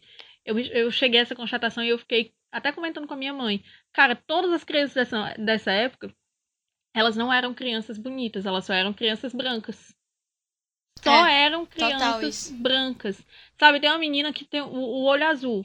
Só isso. Olho azul e gente feia. A menina, a cara, parece que ela sofreu assim um acidente, porque a cara dela é extremamente amassada. E aí as- o, o pessoal, nossa, Que isso? fulaninha Que de tal, é linda, é linda demais. A noiva da quadrilha, a princesa. Não sei o que. Sempre quando tinha alguma festinha assim, noiva de quadrilha, ou 7 de setembro, pronto. Aí tinha aquelas crianças que andavam na frente, né? Faziam umas piruetas, umas assim. Mas bonitas. eu andava na frente. Amiga, porque você é bonita de fato. E eu, mas Não é porque você então, era mas que nem essa nessa menina lógica que é- aí, eu sou negra, não, minha filha. mas eu tô dizendo porque você é bonita de fato e as pessoas reconheceram isso. Porque aqui perto o pessoal não eu estou reconhecia. sofrendo preconceito por ser bonita. Preconceito por ser bonita. Apedrejado por ser bonita. É aquele velho questionamento que a gente bonita. faz. Mas é. É aquele velho questionamento que a gente faz. Amiga, esse homem é Ou é bonito branco? mesmo ele só é branco É. barbado? Não, Ou- é ou é engraçado. barbado, Eu tenho uma amiga, eu tenho uma amiga que ela, ela só fica com menino branco. Palmiteira, ela é negra também, mas é uma coisa assim, círculo social, não sei. Hum. Mas os ex dela é assim, a sucessão de branco. Aí ela chega, ai, eu tô tão afim de fulano, não sei o que. Aí, ai, ele é tão lindo. Aí eu vou olhar, ele parece o Zubumafu. Nossa senhora.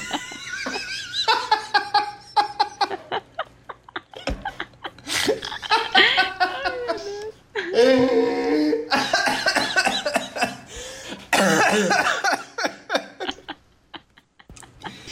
eu vou morrer. Liara, avisa tua família Ah, se formadora de óculos. Que hoje eu vou te matar. Ô, mulher! Ah, putaria.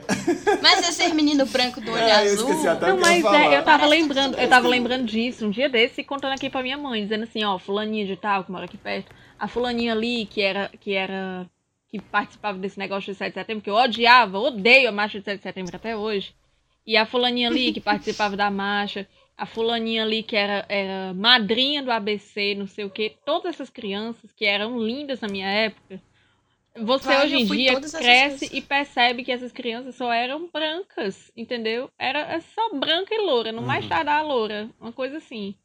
Gente, só era Galega. branca. Só Não. isso. Só tinha cabelo liso, pronto, só isso. Enquanto eu era chamada de cabelo de piaçava, o menino, o menino chamava meu cabelo de cabelo de piaçava, a mulher sentava atrás de mim na alfabetização pra brincar com meu cabelo, que era volumoso como é hoje, chamava meu cabelo de cabelo de vassoura. Eu também fazia a ponta do lápis e furava ele. Furava. Eu já furei o menino que. eu já Furei, furei o menino quebrei que me de cadeira. a- Quebrei cadeira nas costas do menino. A professora, mãezinha, pelo amor de Deus, a sua filha tem um comportamento muito destrutivo. Que tipo de adulto ela vai se tornar? Me tornei Cara, o tem que uma eu sou história. hoje, deixa, né? deixa eu contar uma história, por favor, sobre isso. Deixa eu contar uma Conte-me. história sobre isso. Esse negócio de quebrar cadeira na escola de um. de um- né, no colega. é, tem a história de um amigo meu que ele disse que quando ele estava no colégio ele tinha esse grupo de pessoas que ficavam. de menino que ficava bulinando com os outros e tal. E um em especial era muito insistente nisso, sabe? Tipo, tirava onda pesada com a galera e tal. E aí esse meu amigo, eu posso estar enganado um pouquinho aqui, ou tá, tá não, não é inventando, eu só tô tentando me lembrar direitinho qual é o detalhe da história, mas ele teve algum problema na família. E um dia esse rapaz eh, tirou onda com esse problema. Não sei se foi alguma doença do pai, da mãe, eu não lembro direito o que era. Esse meu amigo ficou. Ele é muito conhecido por, por, tipo. Não é que ele perca a paciência, mas ele às vezes ele toma umas atitudes meio drásticas, sabe? Assim, quando ele perde a paciência. E aí ele. O menino virou de costas, ele pegou uma cadeira e tacou na cabeça do menino. E o menino desmaiou. O menino desmaiou, teve traumatismo craniano. E ele diz que hoje em dia ele vê o, o menino por aí e o menino não tá muito bem da cabeça, não. E ele meio que se sente um pouco Culpado. entendeu? Porque acha que, porque acha que foi a cadeirada que ele deu na- na cara dele.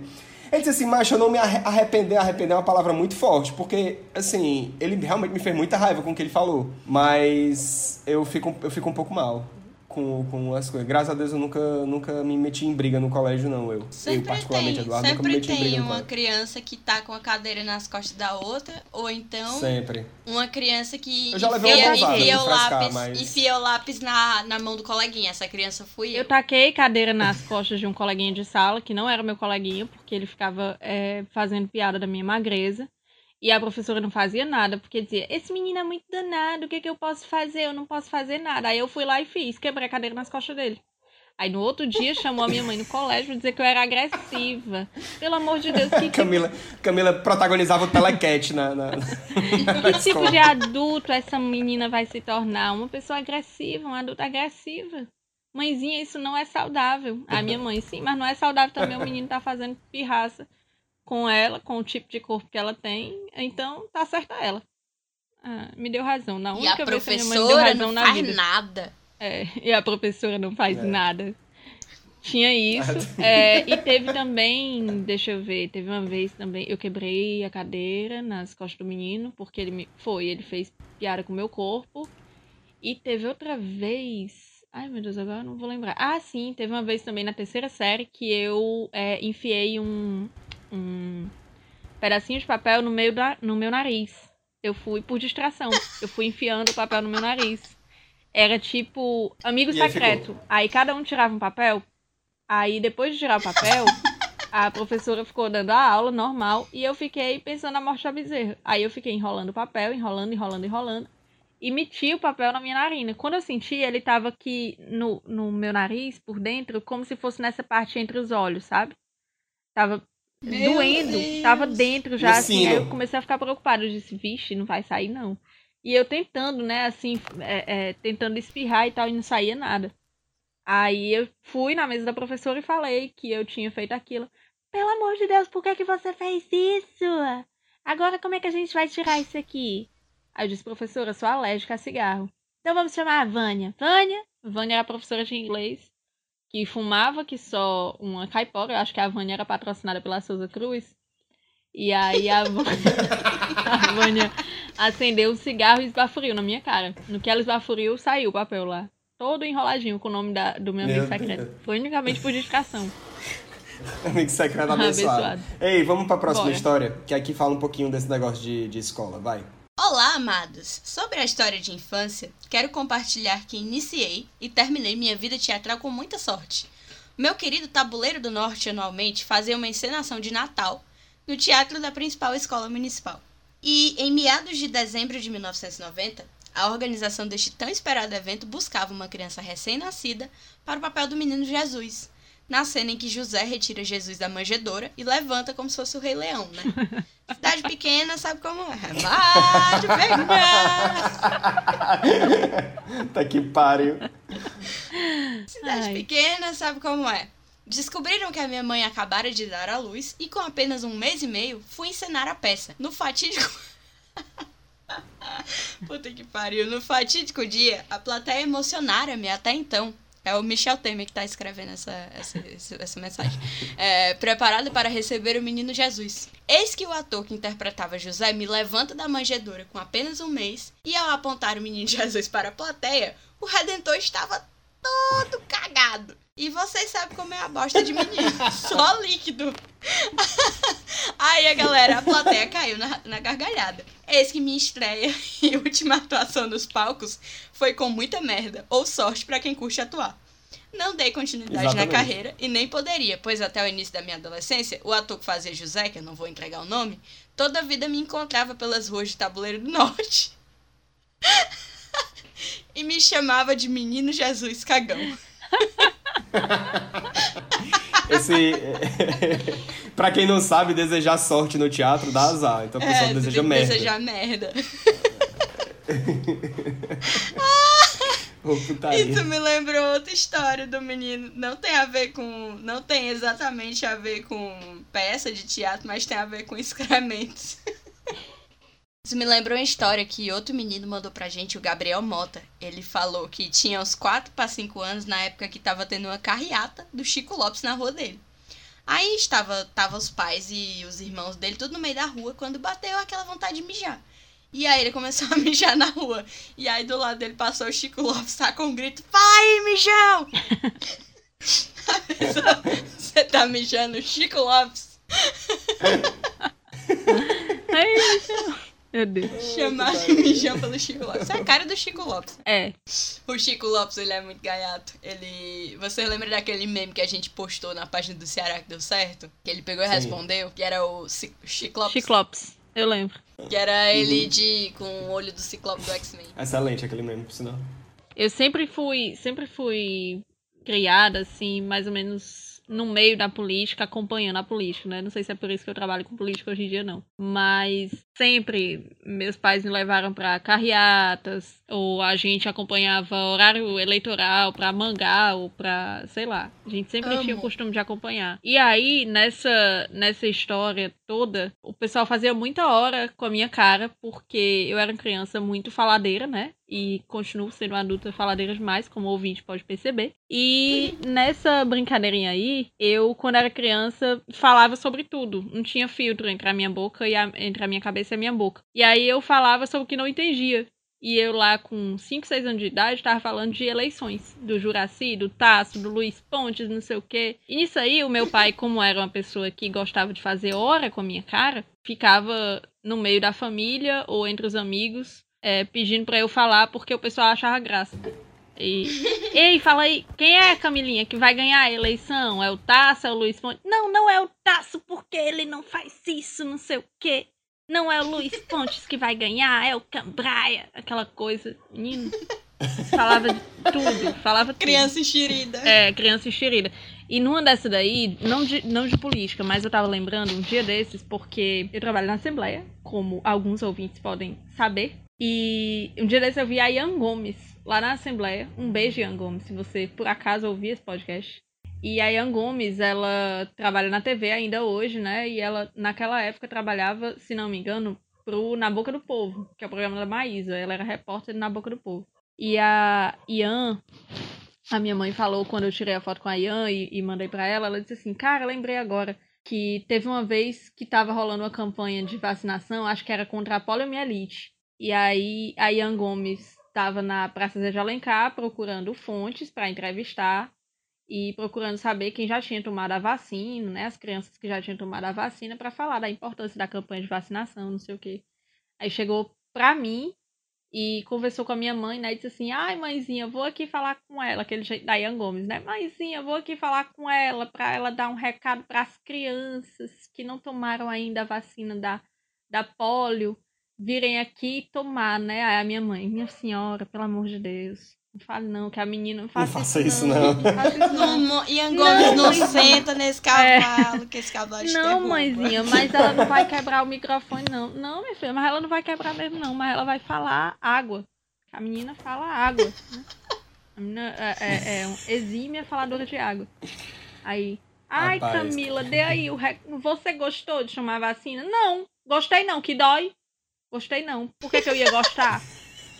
Aí depois, né? Aí a Ian, olha como ela é espontânea, meu Deus. Ô, oh, criança espontânea, né? Criança é assim, não mente. Tu já falou isso pra ela? Tu teve a oportunidade mandei, de falar isso no pra dia, ela, Camila? Foi no dia que eu tirei a foto com a Ian Gomes, lá na Assembleia, faz umas duas semanas. Aí eu mandei a foto pra minha mãe. Aí minha mãe lembrou dessa história e eu mandei pra Ian Gomes. Aí ela disse, ah, eu acho que eu lembro. A Ian disse, né? Acho que lembrava. Aí depois então, a minha mãe... É, depois a minha mãe disse que ela chegou e disse assim, Camilinha pois dê aí só um recado para as outras criancinhas que ainda não tomaram a vacina para virem fazer como você e tomar a vacina. Não venha tomar a vacina, que dói. Não é bom. Não tome antivax, né? Naquela época. Queria muito achar esse vídeo, meu Deus. Nossa, seria meu sonho achar esse vídeo. Seria meu sonho. Camila Antivax, sensacional. Era igual aquela menina do. A, a, entrevistadora perguntou pra ela: o que, é que você está achando desse protesto? Uma perda de Uma tempo. Perda de tempo. É, desse jeito.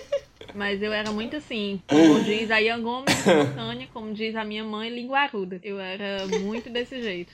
As duas, as né? Duas. Acho que você é as duas coisas mesmo. As duas coisas. Leonina. É. Vamos para a próxima história, por favor? A maior vergonha da infância da Clara Maia foi ter inventado de participar de uma apresentação cover do RBD no colégio, no mesmo dia em que ia apresentar uma peça em que ela era a galinha de Angola dos Saltimbancos. Aí ela conta, né? Quando eu fui chamada para me apresentar, tava com a cara toda maquiada do personagem. Os outros colegas de turma que ia fazer os meninos da banda desistiram, porque como sempre, macho faz o quê? Peida pra dentro. E resumo da história, ela foi a Mia Colucci, com uma cara de galinha toda pintada. E até hoje, as, até hoje ela esconde para sempre as fotos desse momento. Puta que pariu. a bichinha, gente. A bichinha. Rafinha. Vestida de rebelde. A galinha de Angola RBD. Vestida de rebelde com a cara pintada. Cococó. Cococó, cococó. Cococó, cococó. Rafinha é muito Um beijo sabida. pra nossa amiga Ana Telhado, que toda vez que vê essa história, ela morre é, de rir. É verdade, nossa amiga é Ana Telhado. Rafinha, ela era muito, muito mimosa, muito sabida, muito é mimosa, é muito dormia de berço e de mosquiteiro. mosquiteiro. E ela tinha alergia a muriçoca. Aí eu chegava em casa. Dormia até 9 horas da manhã. Ela vinha nos meus pés. Cadê a princesa de mamãe? Cococó, cococó. Ai, eu achava a melhor ai, parte ai. dessa, dessa matéria da galinha Rafinha era o slideshow que passava depois várias fotos da galinha com a música da Mariah Carey. Era incrível. Eu amava. E a, o GC, Meu Deus, comoção. Que estética, que estética, que estética. E o GC... Quatro anos na faculdade de design e não consigo fazer um negócio E o GC dessa, dessa matéria foi o meu resumo é, na cidade de Fortaleza enquanto eu estava solteiro, que é, solteira, que era comoção, galinha morre de desgosto. desgosto.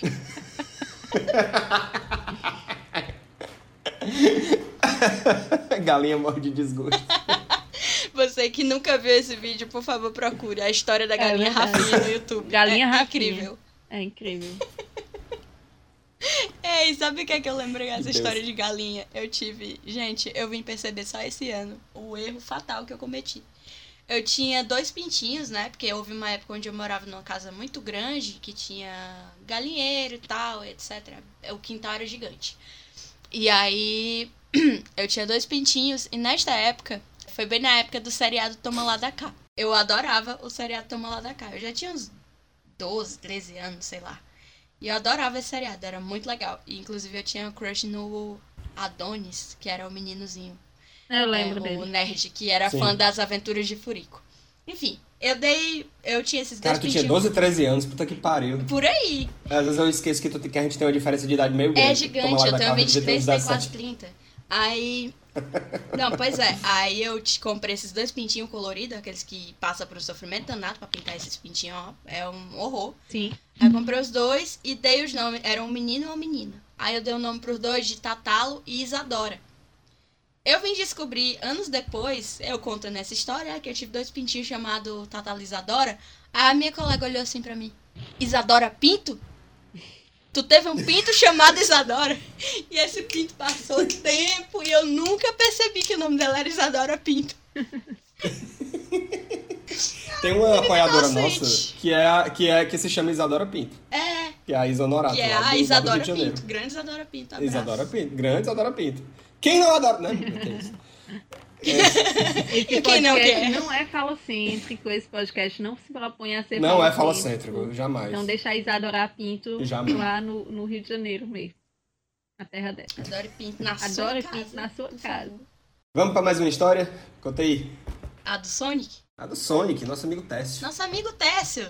O amigo e apoiador Técio, que tem. Ele tá contando que quando ele tinha 5 anos, ou seja, mês passado, ele roubou meia dúzia de pacote de camisinha da Pagamentos da Dom Luiz, porque ele morria de curiosidade de saber o que era que tinha dentro daqueles aparentes sacos de bala que a mãe não deixava ele pegar. Nem deu tempo de abrir. Chegou em casa, a mãe percebeu o volume exagerado nos bolsos e ele se desesperou, explicando a situação, morrendo de medo de ser preso. Ela foi até a farmácia devolver os preservativos.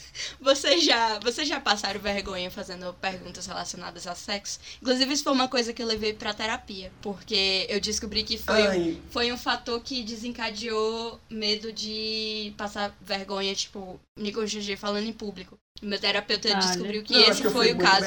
bem- Um dia, Eu fui muito bem educado. Eu- Ah, desculpa, desculpa. não, então, falar, é porque assim, a minha mãe, ela tinha salão, barra clínica de estética, hoje ela tem, tipo, um salão em shopping e tal.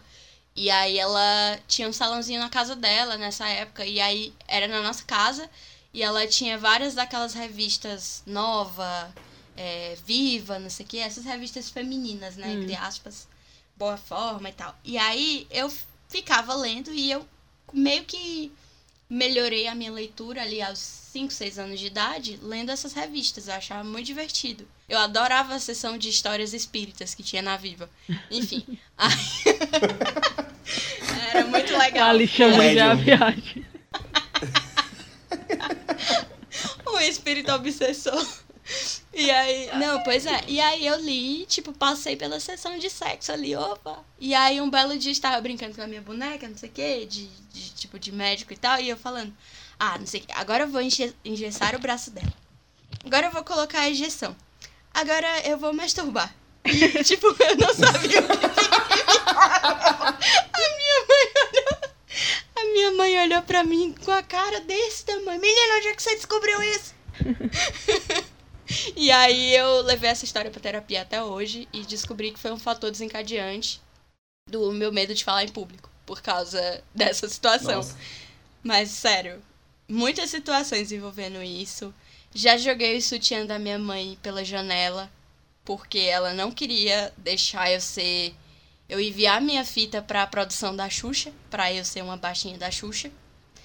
E Hum, aí eu fiquei Deus muito céu. puta e joguei os sutiãs dela todos pela janela. A gente morava no segundo andar. Joguei todos assim no terreno que tinha do lado do prédio. E a minha mãe ficou possessa, possessa. Já joguei balde d'água nos vizinhos de baixo. Tipo, enchi o balde, aí Nossa. joguei, joguei no pessoal que morava no térreo. Que estava no meio da rua, assim, na- nas calçadas. Nossa, eu era uma criança horrível. Eu era um Não, de, de pergunta... Saí no Jornal da Cidade com... Saí no Jornal da Cidade no desfile do 7 de setembro, que eu estava na frente. Saí botando chifrinho na, na criança que tava segurando a faixa. Não, de, Não, de pergunta relacionada a sexo não tenho nenhuma, não. Assim, nenhum momento constrangedor, não. Não, também não. Mas eu lembro que aqui em casa a gente tinha muita fita. É, fita de música mesmo, né? A gente tinha muita fita, não tinha tanto disco, mas tinha muita fita aqui. E numa das fitas a gente tinha. é, meu pai gostava muito de Scorpions e tudo mais. E tinha uma daquelas fitas que era flashback. Só que como era nos anos 90, não era tão flashback assim, né? Era uma coisa até recente. E numa dessas fitas tinha umas músicas românticas e tudo mais. E nessa, nessa fita das músicas românticas tinha aquela do Serge Gainsbourg, que é Je t'aime moi non plus. GT Manan Plus. E eu sempre colocava a fita no som daqui de casa e dava play até chegar na hora do. taranana, Que eu achava legal, né? Achava massa. Não era. Não era, era inter- Eu sabia que era internacional, mas não sabia que era francês, sabia que era diferente. E gostava porque era diferente. Aí ficava tentando cantar, né? Aquela coisa, um ASMR, né? Aquela coisa assim. E. Cantar na frente do ventilador. Isso, aí eu ficava tentando ouvir e a minha mãe não queria que eu ouvisse, que eu colocasse naquela faixa especificamente, porque era uma música imoral. Ela só dizia isso. Para música imoral, Imoral. não sei o que, coisa triste, música imoralidade. Engraçado, né? Não deixava eu ouvir GT Moi non plus, mas deixava eu dançar a música do, do, da trilha sonora El Chan. internacional do, El Clone, do Clone, né? Da novela O Clone. Que eu me, me contorcia que nem uma, uma lagartixa no cio. Uma briba. Oito anos de idade dançando a, fita internacional do Clone. Nossa, mas esse Que negócio não do era clone música pegou imoral, todo mundo, mas a, a, a coreografia é. Mas eu também não tive nenhum tipo de constrangimento nesse sentido, não. Acho que eu fui muito bem educado. É. Assim, aconteceram algumas coisas que eu acho que não vale muito a pena contar, mas sempre fui muito consciente, eu acho.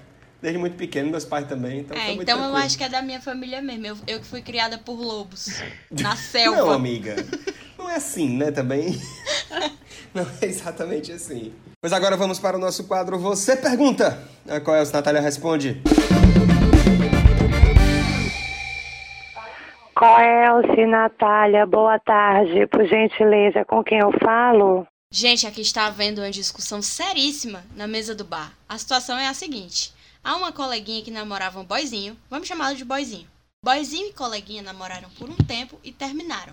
Dois, dois dias depois, a coleguinha vê o boyzinho na falecida Praça da Gentilândia, cancelada Praça da Gentilândia, cheio de saliências com outra menina, que a gente vai chamar de menina. Isso foi há alguns anos. E até aí tudo bem, exceto que o boyzinho chamou a coleguinha para homenagem com a menina, uma semana depois do término. E pra Para completar, cadelizar. pra completar, foi descoberto que menina namorava um menino, que vamos chamar aqui de Glauber, na mesma época, e traía o coitado. Agora vem a questão: quem foi o mais corno? Glauber ou a coleguinha? É o. É o... Quem foi o mais corno? O É um namorado da campeonato, menina ou a né? Um coleguinha? campeonato Que de temporada de, campeonato. de férias com ex é essa? É, um campeonato de bicho de Meu Deus. Rinha de corno. de cor. Minha de corno. Nossa senhora, cara. Tá, vamos tentar entender aqui. É, um casal terminou, namorou um tempo, terminou. Aí dois dias depois, ela, a menina achou o ex dela ficando com outra menina na praça. E aí ele chamou um tempo depois a ex dele, esse cara ele chamou um tempo depois a ex dele e a atual pra fazer homenagem. Ou seja, caso aí que não foi resolvido, né? Que poderia ter É. sido le- levado não pro Coelho Natália, mas pro Divan, seu psicólogo de confiança. E aí, depois se descobriu que a menina, que é a menina que tava se pegando na praça de Gentilândia com o ex, namorava um cara e traiu ele com o ex da, da outra menina. Então, Que resumindo, confusão, porra. todo mundo é corno. É igual a história da Gabi Todo mundo é Brandt. A história da Gabi Brandt com o Saulo. Que o, o cara era casado Que com a menina e aí transou com a cunhada. E aí a filha da cunhada. Só que aí o vizinho, não sei o que, é uma putaria. Resumindo, é, quem foi o mais corno? Não Vamos dá pra dar- dizer quem foi o mais corno, né? Não dá pra dizer. Nem dá, não dá pra dizer que foi dá. corno, Isso né? tá parecendo que- uma pergunta do Enem, sei lá, de psicotécnico, de, de lógica. Eu tô muito confusa. É, Eu tô sentindo João que eu vou, eu vou Azul sair desse um quadro vermelho. com a minha carteira do Detran renovada, porque, sinceramente, Alô, Paulo Ernesto. grande Paulo Ernesto, trabalhei com Grande ele. Paulo Ernesto. Eu tô Putaria. muito confusa aqui, amiga. Eu não sei nem o que dizer. Eu também, não eu sei nem o que te assim, dizer, que, mas eu né? acho que nessa, nessa conjuntura, eu acho que vocês poderiam investir num relacionamento poliamoroso. Porque É, se se não existe né? compromisso, ninguém é corno. É Ou todo mundo é corno. Tem que partir dessa premissa. É o, é o corno de Tem que Schrödinger. partir dessa premissa. É corno, mas não é. O chifre de Schrödinger, né? Ele pode ou não pode estar ali. É. Ele pode ou não pode estar na sua cabeça. Exato. Mas é isso, Ai, amigo. ai. Faz, faz um É homenagem a porque, quatro. assim, Menaja a quatro. É, pode ser. Já quatro. Que coisa deliciosa, né? Eduardo, Olha aí. Que isso? imundo. Gente, Bicho pelo amor de. Deus, nunca tenha feito isso. Mas é isso, eu não, não sei o que dizer, não. É, boa sorte. Eu também não, eu Usa acho assim que camisinha. vocês usem camisinha, assim. Os camisinha. Chifre é uma coisa que todo mundo tem, É. é, uma coisa que bota na sua cabeça. E é uma coisa que forma o caráter. Nos, nos põe em com pé de certeza. igualdade, né? Todos nós. Com um animal. Porque A gente só tem se duas a coisas gente em ainda comum. não tem chifre, a gente vai ter. E se a gente não, não tem É. o chifre de jeito nenhum, a gente ainda vai passar. Isso é, é filosófico. E tá escrito lá no, na, na tábua de esmeralda, que é Livro de- Lady Bill. Está escrito, Na Lady no, Bill. está escrito no livro de Eclesiastes. E todos os chifres. Chifre com sócio e caixão, todo mundo vai ter o seu. É, É verdade. é isso. Eclesiastes 3.10. Pode abrir a Bíblia- aí e olhar. Mas Se não é mesmo tiver, que ele eu- fala há tempo pra tudo achará? no Eclesiastes 3. Ele fala que há tempo pra tudo embaixo do céu. Tempo para prantear tempo de chifre. e tempo para chifre. ser alegre. Então, tem tempo pra chorar e tem tempo pra se alegrar. O que tá incluso aí na tristeza pode incluir o chifre também.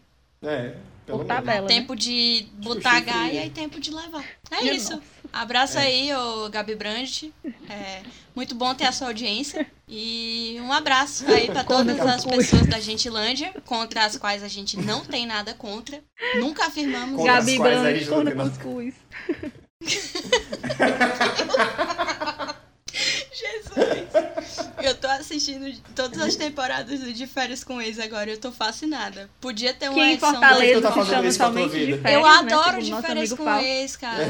Eu adoro De De Férias férias com Eu, ex, quando em eu chegar Fortaleza em é só de Fortaleza- férias. É só de férias. Exato. Quando eu chegar em Fortaleza, que é daqui a.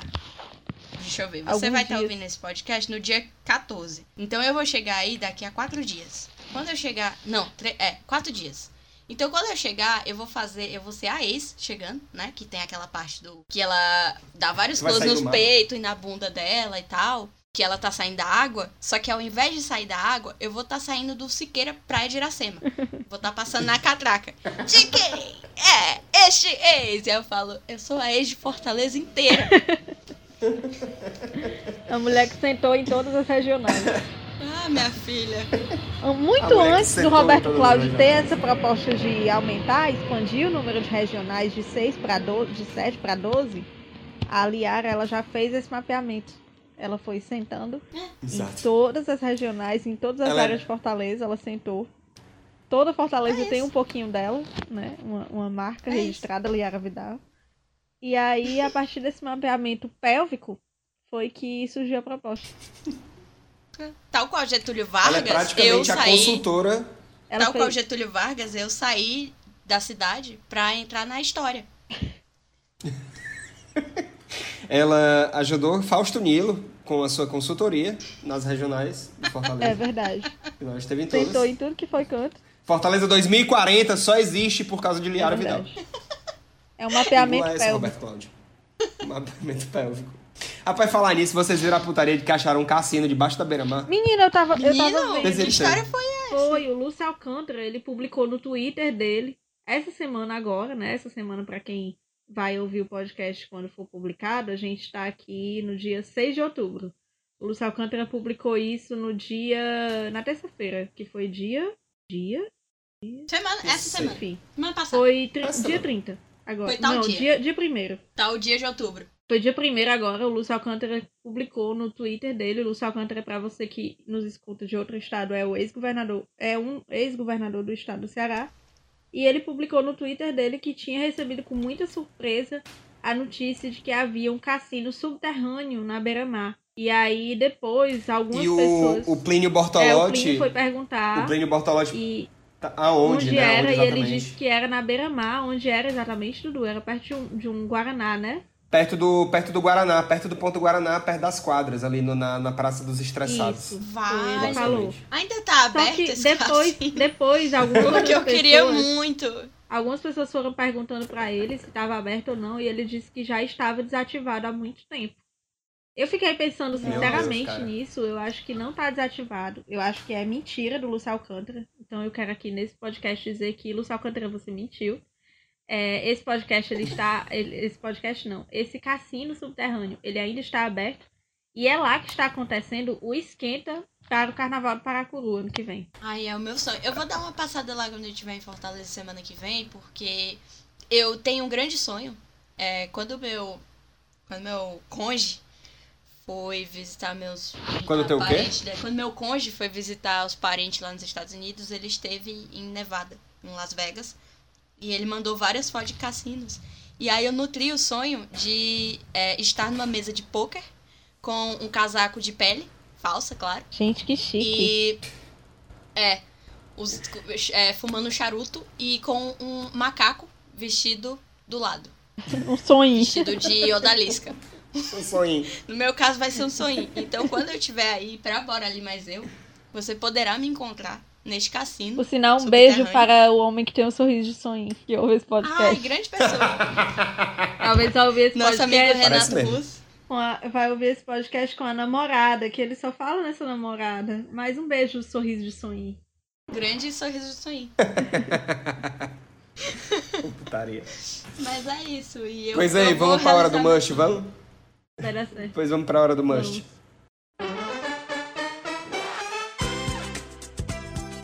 Nossos beijos e cheiros. Liara Vidal, comece aí, por favor. Eu quero mandar um beijo para a Irly Rodrigues, para a Arielle, para a Eduarda, para o Maicon, sem ir, para o Zé Souza, arroba de boy musical no Twitter, para o Renan Braga Alves e o Dudu, o Dudu Damasceno, da, que é um torcedor fanático do Fortaleza que ouve a gente, ele pediu para eu mandar. Eu tive no jogo Fortaleza e São Paulo essa semana no Pacaembu com os amigos meus e aí eu mandei uma foto, eu postei uma foto do uma torcida da JGT do Conjunto Esperança que tinha como símbolo o Sub-Zero do Mortal Kombat. E aí ele tá pedindo pra eu mandar um beijo pra este cara que estava com a blusa do Sub-Zero da JGT. Então, um beijo, cara, com a blusa do Sub- do Sub-Zero da JGT. Show de bola. Meus beijos e meus cheiros, vamos lá. Eu vou mandar pro Fábio de Deus, lá em Brasília.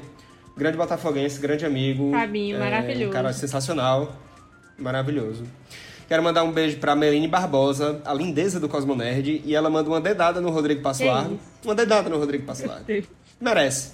Um cheiro pro meu amiguinho, coleguinha de Picuí, Breno Matos. Pra Yarmin, que fez aniversário nesse fim de semana, né, no dia da gravação desse episódio. A Denise Moreira, que teve aqui no, no episódio de Sobral. Ela manda um salve pra galera do bairro Campos Velhos, lá em Sobral. Pro Daniel de Paula. Pro arroba Ramão, que assim como eu, tá muito puto com seu time. Tamo junto. Pro arroba Naubru, pra Camilinha Alves, que esteve no encontrinho da Regional 7 aqui em casa um tempinho atrás. Ela esteve aqui em Fortaleza, nos agraciando com a sua visita. Assim como Liara Vidal estará. Euzinha. Pro Eitocas, que eu vou ver em São Paulo daqui a pouco. É, pra Luísa Lima e pro Caio Anderson do Iradex. Pra Ingrid Mota, que eu tô torcendo pra que aquele homem deixe de ser mole, viu, Ingrid? Pro Souza Carneiro, pro Bruno Lemos e pras meninas do coletivo Alencarinas que vão tocar na nossa festa. A Dona Rodrigues, a Cris Alves e a Renatinha. Um cheiro. Ah, eu quero mandar também um beijo pra Camila Toches e pra Sara Guimarães e toda a galera que eu vou encontrar lá em São Paulo. Inclusive a Liara. Beijo, Liara. Euzinha. Beijo pra você também, amigo. Vai, Camila! Ah, eu quero mandar um beijo pro Felipe Lobo, Pra Cris Neide Silveira, que fez aniversário ontem. Um beijo, Cris. É, para a Lara, que é fã de Ana Vitória e do Fortaleza. Né? É, pelo menos o Fortaleza está aí uma instituição mais, é, mais bem sucedida que o Ana Vitória. Não, nada contra a Ana Vitória, inclusive eu gosto muito nessa minha condição de. Tu vai ser cancelada É, de mas novo. eu gosto muito de Ana Vitória nessa minha condição de mulher apaixonada, que é uma porra, segundo a minha amiga Yara Galdino, que é uma porra ser uma mulher apaixonada. Para o Luquinhas Magalhães, para a Jo Rodrigues, a Eveline Lira, que escuta o podcast com os amigos lá no restaurante Amora, no Luciano Cavalcante. Para a Ceane Duarte, de Curitiba, nossa futura embaixadora do Brasil na Itália, audiência qualificadíssima do Indo e Voltando. Para o Lucas Pascoal, a Olivia Patrício, a Thaís, arroba New Old Twitch, e a Alicia Girão, que nos escuta da Alemanha. Um beijo também para a minha princesinha sociológica, Ana Letícia Lins, e para o Igor Mascarenhas, pessoas que eu gosto muito lá da sociologia da UFC. Um beijo. Pois muito bem, tem um último recado aqui que a gente acabou de receber um ADM no Indo e Voltando e de uma pessoa que diz assim: Gente, eu não sei se ainda dá tempo de vocês lerem isso pro episódio 16, mas queria dizer que me chamo Igor Jackson, Igor Jackson, Igor Jackson, e queria mandar um recado pro meu arroba, Matheus. Se você estiver escutando isso e quiser namorar comigo, dê uma piscadinha. Ih, Matheus, chamou, Pisca pra viu? ele, Matheus. chamou. Chamou, viu? Quem fala assim não é gago, viu, Matheus? É, Tem coragem. rapaz. Tem coragem. Pois muito bem, gente. Temos um podcast. Um cheiro, um beijo a todos. Fiquem aí pros bloopers. E vão pra Bola Mais Eu, dia 19 de outubro. Valeu, galera. Um beijo. Tchau.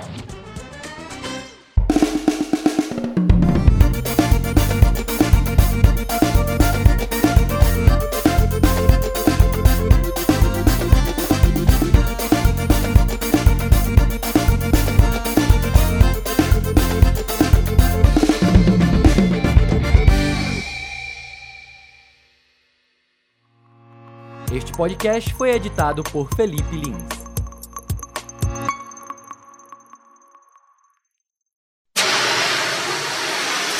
Vai ter também ricídio doloso, onde há intenção de errar. E vai ter incitação a crimes, vai ter a presença da.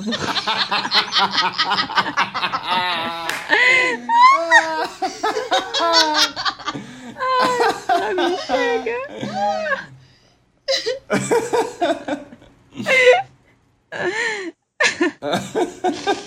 Calma. Eu vou, vai. 3, 2, 1. Vai ter também ricídio doloso, onde há intenção de errar, né? E vai ter também incitação a crimes, a presença da Polícia Civil instaurando ocorrências ao vivo e a presença. Tá que pariu. Camila, na hora você tava bem sériazinha falando isso aí. Uma quenga mesmo. Eu vou, eu vou Eu dar uma. Eu vou, eu vou postar essa parte do texto. Eu vou, pass- eu vou postar essa parte do texto no, no meu Twitter. Só dizer só pra, tipo assim, um easter egg. A gente tá doloso. meia hora nessa parte. Essa vez vai dar certo. Vai, Camila. Pera, 3, 2, 1. vai lá, Lia. A Clara Maia, ela conta que a maior vergonha de infância foi ter inventado de participar de uma apresentação cover do RBD no colégio, no mesmo dia em que ia apresentar uma peça em que era a galinha de Angola dos saltimbancos. Quando fui chamada para me apresentar, estava com a cara toda maquiada do peça. ah, tá. É, ela... A maior vergonha da infância. Puta que pariu. 3, 2, 1. Há oito dias atrás, nós viemos aqui na casa da Dona Genecira por conta de um arrombamento que houve aqui na casa da Dona Genecira e levaram o- a galinha de estimação da Suzana, que é a Rafinha. Suzana chegou a ficar hospitalizada semana passada, não foi, Suzana? Foi. Eu minha bichinha desde pequenininha. Peguei ela pra criar, era tão sabida ela, entrava pra dentro de casa, vinha pro meu quarto. Aí eu chegava, quando eu saía, eu dizia, cadê minha princesa? Ela pegava, vinha toda a carreira, vinha pros meus pés. Eu peguei até uma peninha dela, eu tinha uma peninha no chão, disse, Rafinha, eu vou pegar suas peninhas, juntar e fazer uma peteca. Aí quando foi uma semana antes, quando foi na próxima semana, aconteceu isso. A gente criamos com muita estimação, muito estimada. Ela muito sabida, muito mimosa mesmo. Aí a pessoa, eu falava assim, Rafinha, ela vinha para meus pés. Eu disse, cadê a princesa mamãe? Ela, cococó, cococó. Ela dormia de beus, mosquiteiro, no tempo da muriçoca, porque ela tinha alergia à muriçoca. Tinha um mosquiteiro, ventilador, dormia até nove horas, essa galinha. Qual o apelo que você faz para realmente, se alguém ainda tiver com a Rafinha, que possa vir entregar para a Suzana? O apelo que eu faço é que eu estou sofrendo muito. Eu já faz oito, oito dias que eu não consigo comer nada. Não consigo comer nada. Só fico tomando só um pouquinho de vitamina. Manhã colocando para mim tomar a força, porque a saudade é muito grande.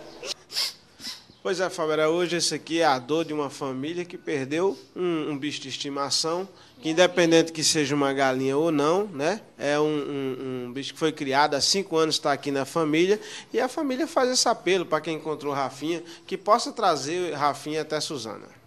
I see the sky, so beautiful and blue. The TV's on, but the only thing showing is a picture of you.